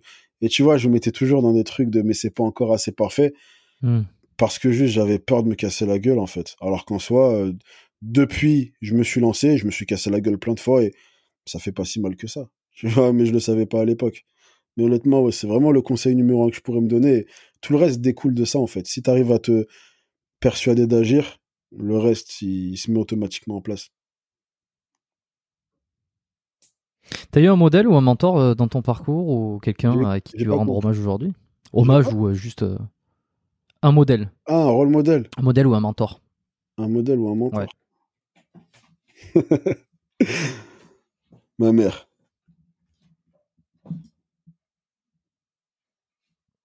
Ça marche. Je crois que c'est la première fois qu'on me le dit. J'ai déjà eu les, j'ai déjà eu le père, euh, mais la mère. Ok. Non, moi, c'est ma mère. Tout ce que, tout ce que je suis aujourd'hui de positif, je le dois à elle. Bah, on lui passe le, le coucou peut-être. hein. Ouais, elle regardera sûrement. Mais en tout cas, euh, ouais. Sachant qu'en plus, tout ce qu'elle a fait, elle l'a fait sans avoir rien eu à dire, en fait. J'ai juste eu à l'observer. Et mine de rien, mon approche aujourd'hui, elle est beaucoup similaire, dans le sens où même les conseils que je donne, je, les donne beaucoup de par l'action, je fais. Et tu peux faire si tu veux faire aussi. Mais c'est vrai que je suis très peu moralisateur. Tu vois, ma mère, elle m'a dit très peu de choses, mais je l'ai vu faire des choses qui m'ont tellement inspiré que ça a été les seules leçons dont j'ai eu besoin, en fait. Hmm. Tu vois, donc, euh, Ok. Ouais, ça fonctionne bien. ouais. Cheers, C'est original, ça fonctionne bien, donc euh, oh, je prends euh, volontiers. Euh, dernière question. Est-ce qu'il y a un livre qui t'a marqué, que tu as envie de recommander? L'alchimiste de Paolo Coelho.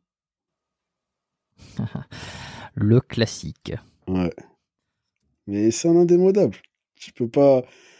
Mais il, faut être prêt à, vraiment comprendre le fond du livre, parce que beaucoup de gens l'ont survolé, mais comprendre euh, ce qu'il re- ce qu'il recueille vraiment, c'est un très grand livre. Mais c'est pas un classique pour rien. Il a, voilà, c'est un classique à juste titre. Parfait, c'est noté. On retrouvera ça dans les notes de l'épisode. On retrouvera aussi euh, les, le site web, euh, les réseaux sur lesquels on, on peut te voir faire, proposer du contenu. T'as Instagram, t'as YouTube, euh, t'as Twitter, je crois. Et Twitter, ouais. T'as ton site. Ouais. Est-ce que j'ai oublié quelque chose TikTok. Putain, c'est vrai. TikTok. Il y a un lien. On, on peut mettre un lien TikTok ou ça marche comment? Non, mais ah, bah oui, c'est la même chose qu'un lien Twitter. Après, je vais être honnête avec toi, les gens qui me suivent pour du fitness, ils vont pas fr- franchement s'y retrouver dans mon TikTok. Je partage pas du fitness, tu vois. Mais c'est plus un peu mon défouloir dès que j'ai une idée à la con, je la mets, tu vois, on se prend pas la tête, on rigole. Parfait. Bah écoute, Nage, je te remercie d'être, euh, d'avoir partagé un peu toute ton expérience, ton parcours. On est passé par les États-Unis, par la France, par euh, le- les, les drogues, par les stéroïdes, par euh, la santé, par les tendances fitness. On a fait un joli tour. Hein. Je pense que les gens vont être contents là. Ah, gars, j'ai une vie bizarre. Qu'est-ce que je te dis? Non, non, je pense que t'as une vie plutôt intéressante et t'as vécu des trucs et, euh, et en général, c'est ce qu'on aime. Ah, Donc euh, c'est cool. Est-ce que t'as une dernière chose à rajouter, un message que tu veux faire passer avant qu'on s'arrête ici? Hmm. Un truc que je voudrais faire passer. Euh, un truc que tu entends beaucoup auprès des gens, c'est euh, la remise en cause de ouais, mais lui il dit de la merde, lui c'est ci, lui c'est ça. Et quand vous dites ça, je vous entends, mais essayez de changer ça de manière active. Je m'explique. Si t'aimes pas ce qui se fait, fais ce que tu voudrais voir, en fait.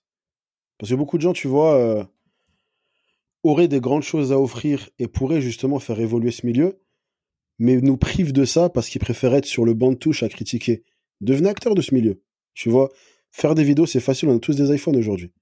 Donc, n'hésitez pas à partager justement. Tu vois, je pense que beaucoup de gens ne réalisent pas l'impact qu'ils pourraient avoir. Et je trouve ça super dommage.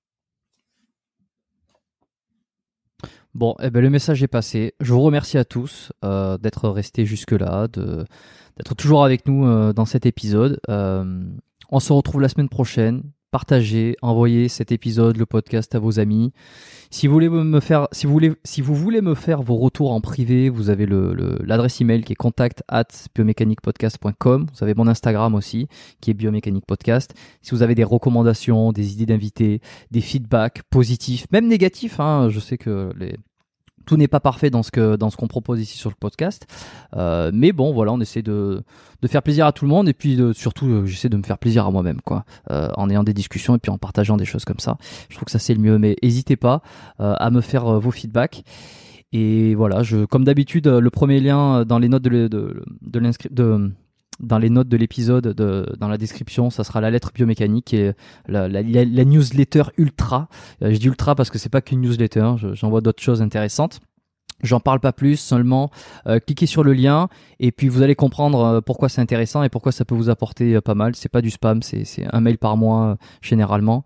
Et, et, voilà. Et j'ai de très bons retours dessus et à chaque fois que j'envoie un email, j'ai beaucoup de réponses donc je suis très content. Mis à part ça, je vous remercie de votre fidélité. C'était top. Nage reste avec nous. Enfin, reste avec moi. Je vais couper l'enregistrement. Et puis, euh, je vous dis à tous euh, très bien, à très bientôt sur le podcast Biomécanique. Écoutez les épisodes, partagez-les, euh, batchez, soyez, soyez addicts. Adoptez un comportement addictif avec les épisodes du podcast. Et je, je vous en serai éternellement reconnaissant. Voilà, c'est comme ça qu'on fait qu'on fait des ponts et des liens avec tout ce qu'on a dit. Allez, à la semaine prochaine. Bye bye.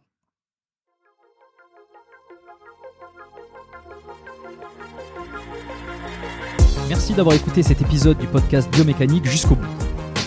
Vous pouvez l'envoyer à deux de vos amis ou le partager sur vos réseaux sociaux. Merci également de lui mettre une note de 5 étoiles avec un petit commentaire sympa. C'est ce qui me permet de mieux ressortir dans les classements. Laissez-moi votre email sur biomécaniquepodcast.com slash lettre et je vous enverrai l'épisode de la semaine ainsi que la lettre biomécanique une fois par mois où je vous partage mes meilleurs conseils et recommandations. Vous avez écouté le podcast Biomécanique. Je suis Jérôme Cazerolle et je vous dis à très bientôt.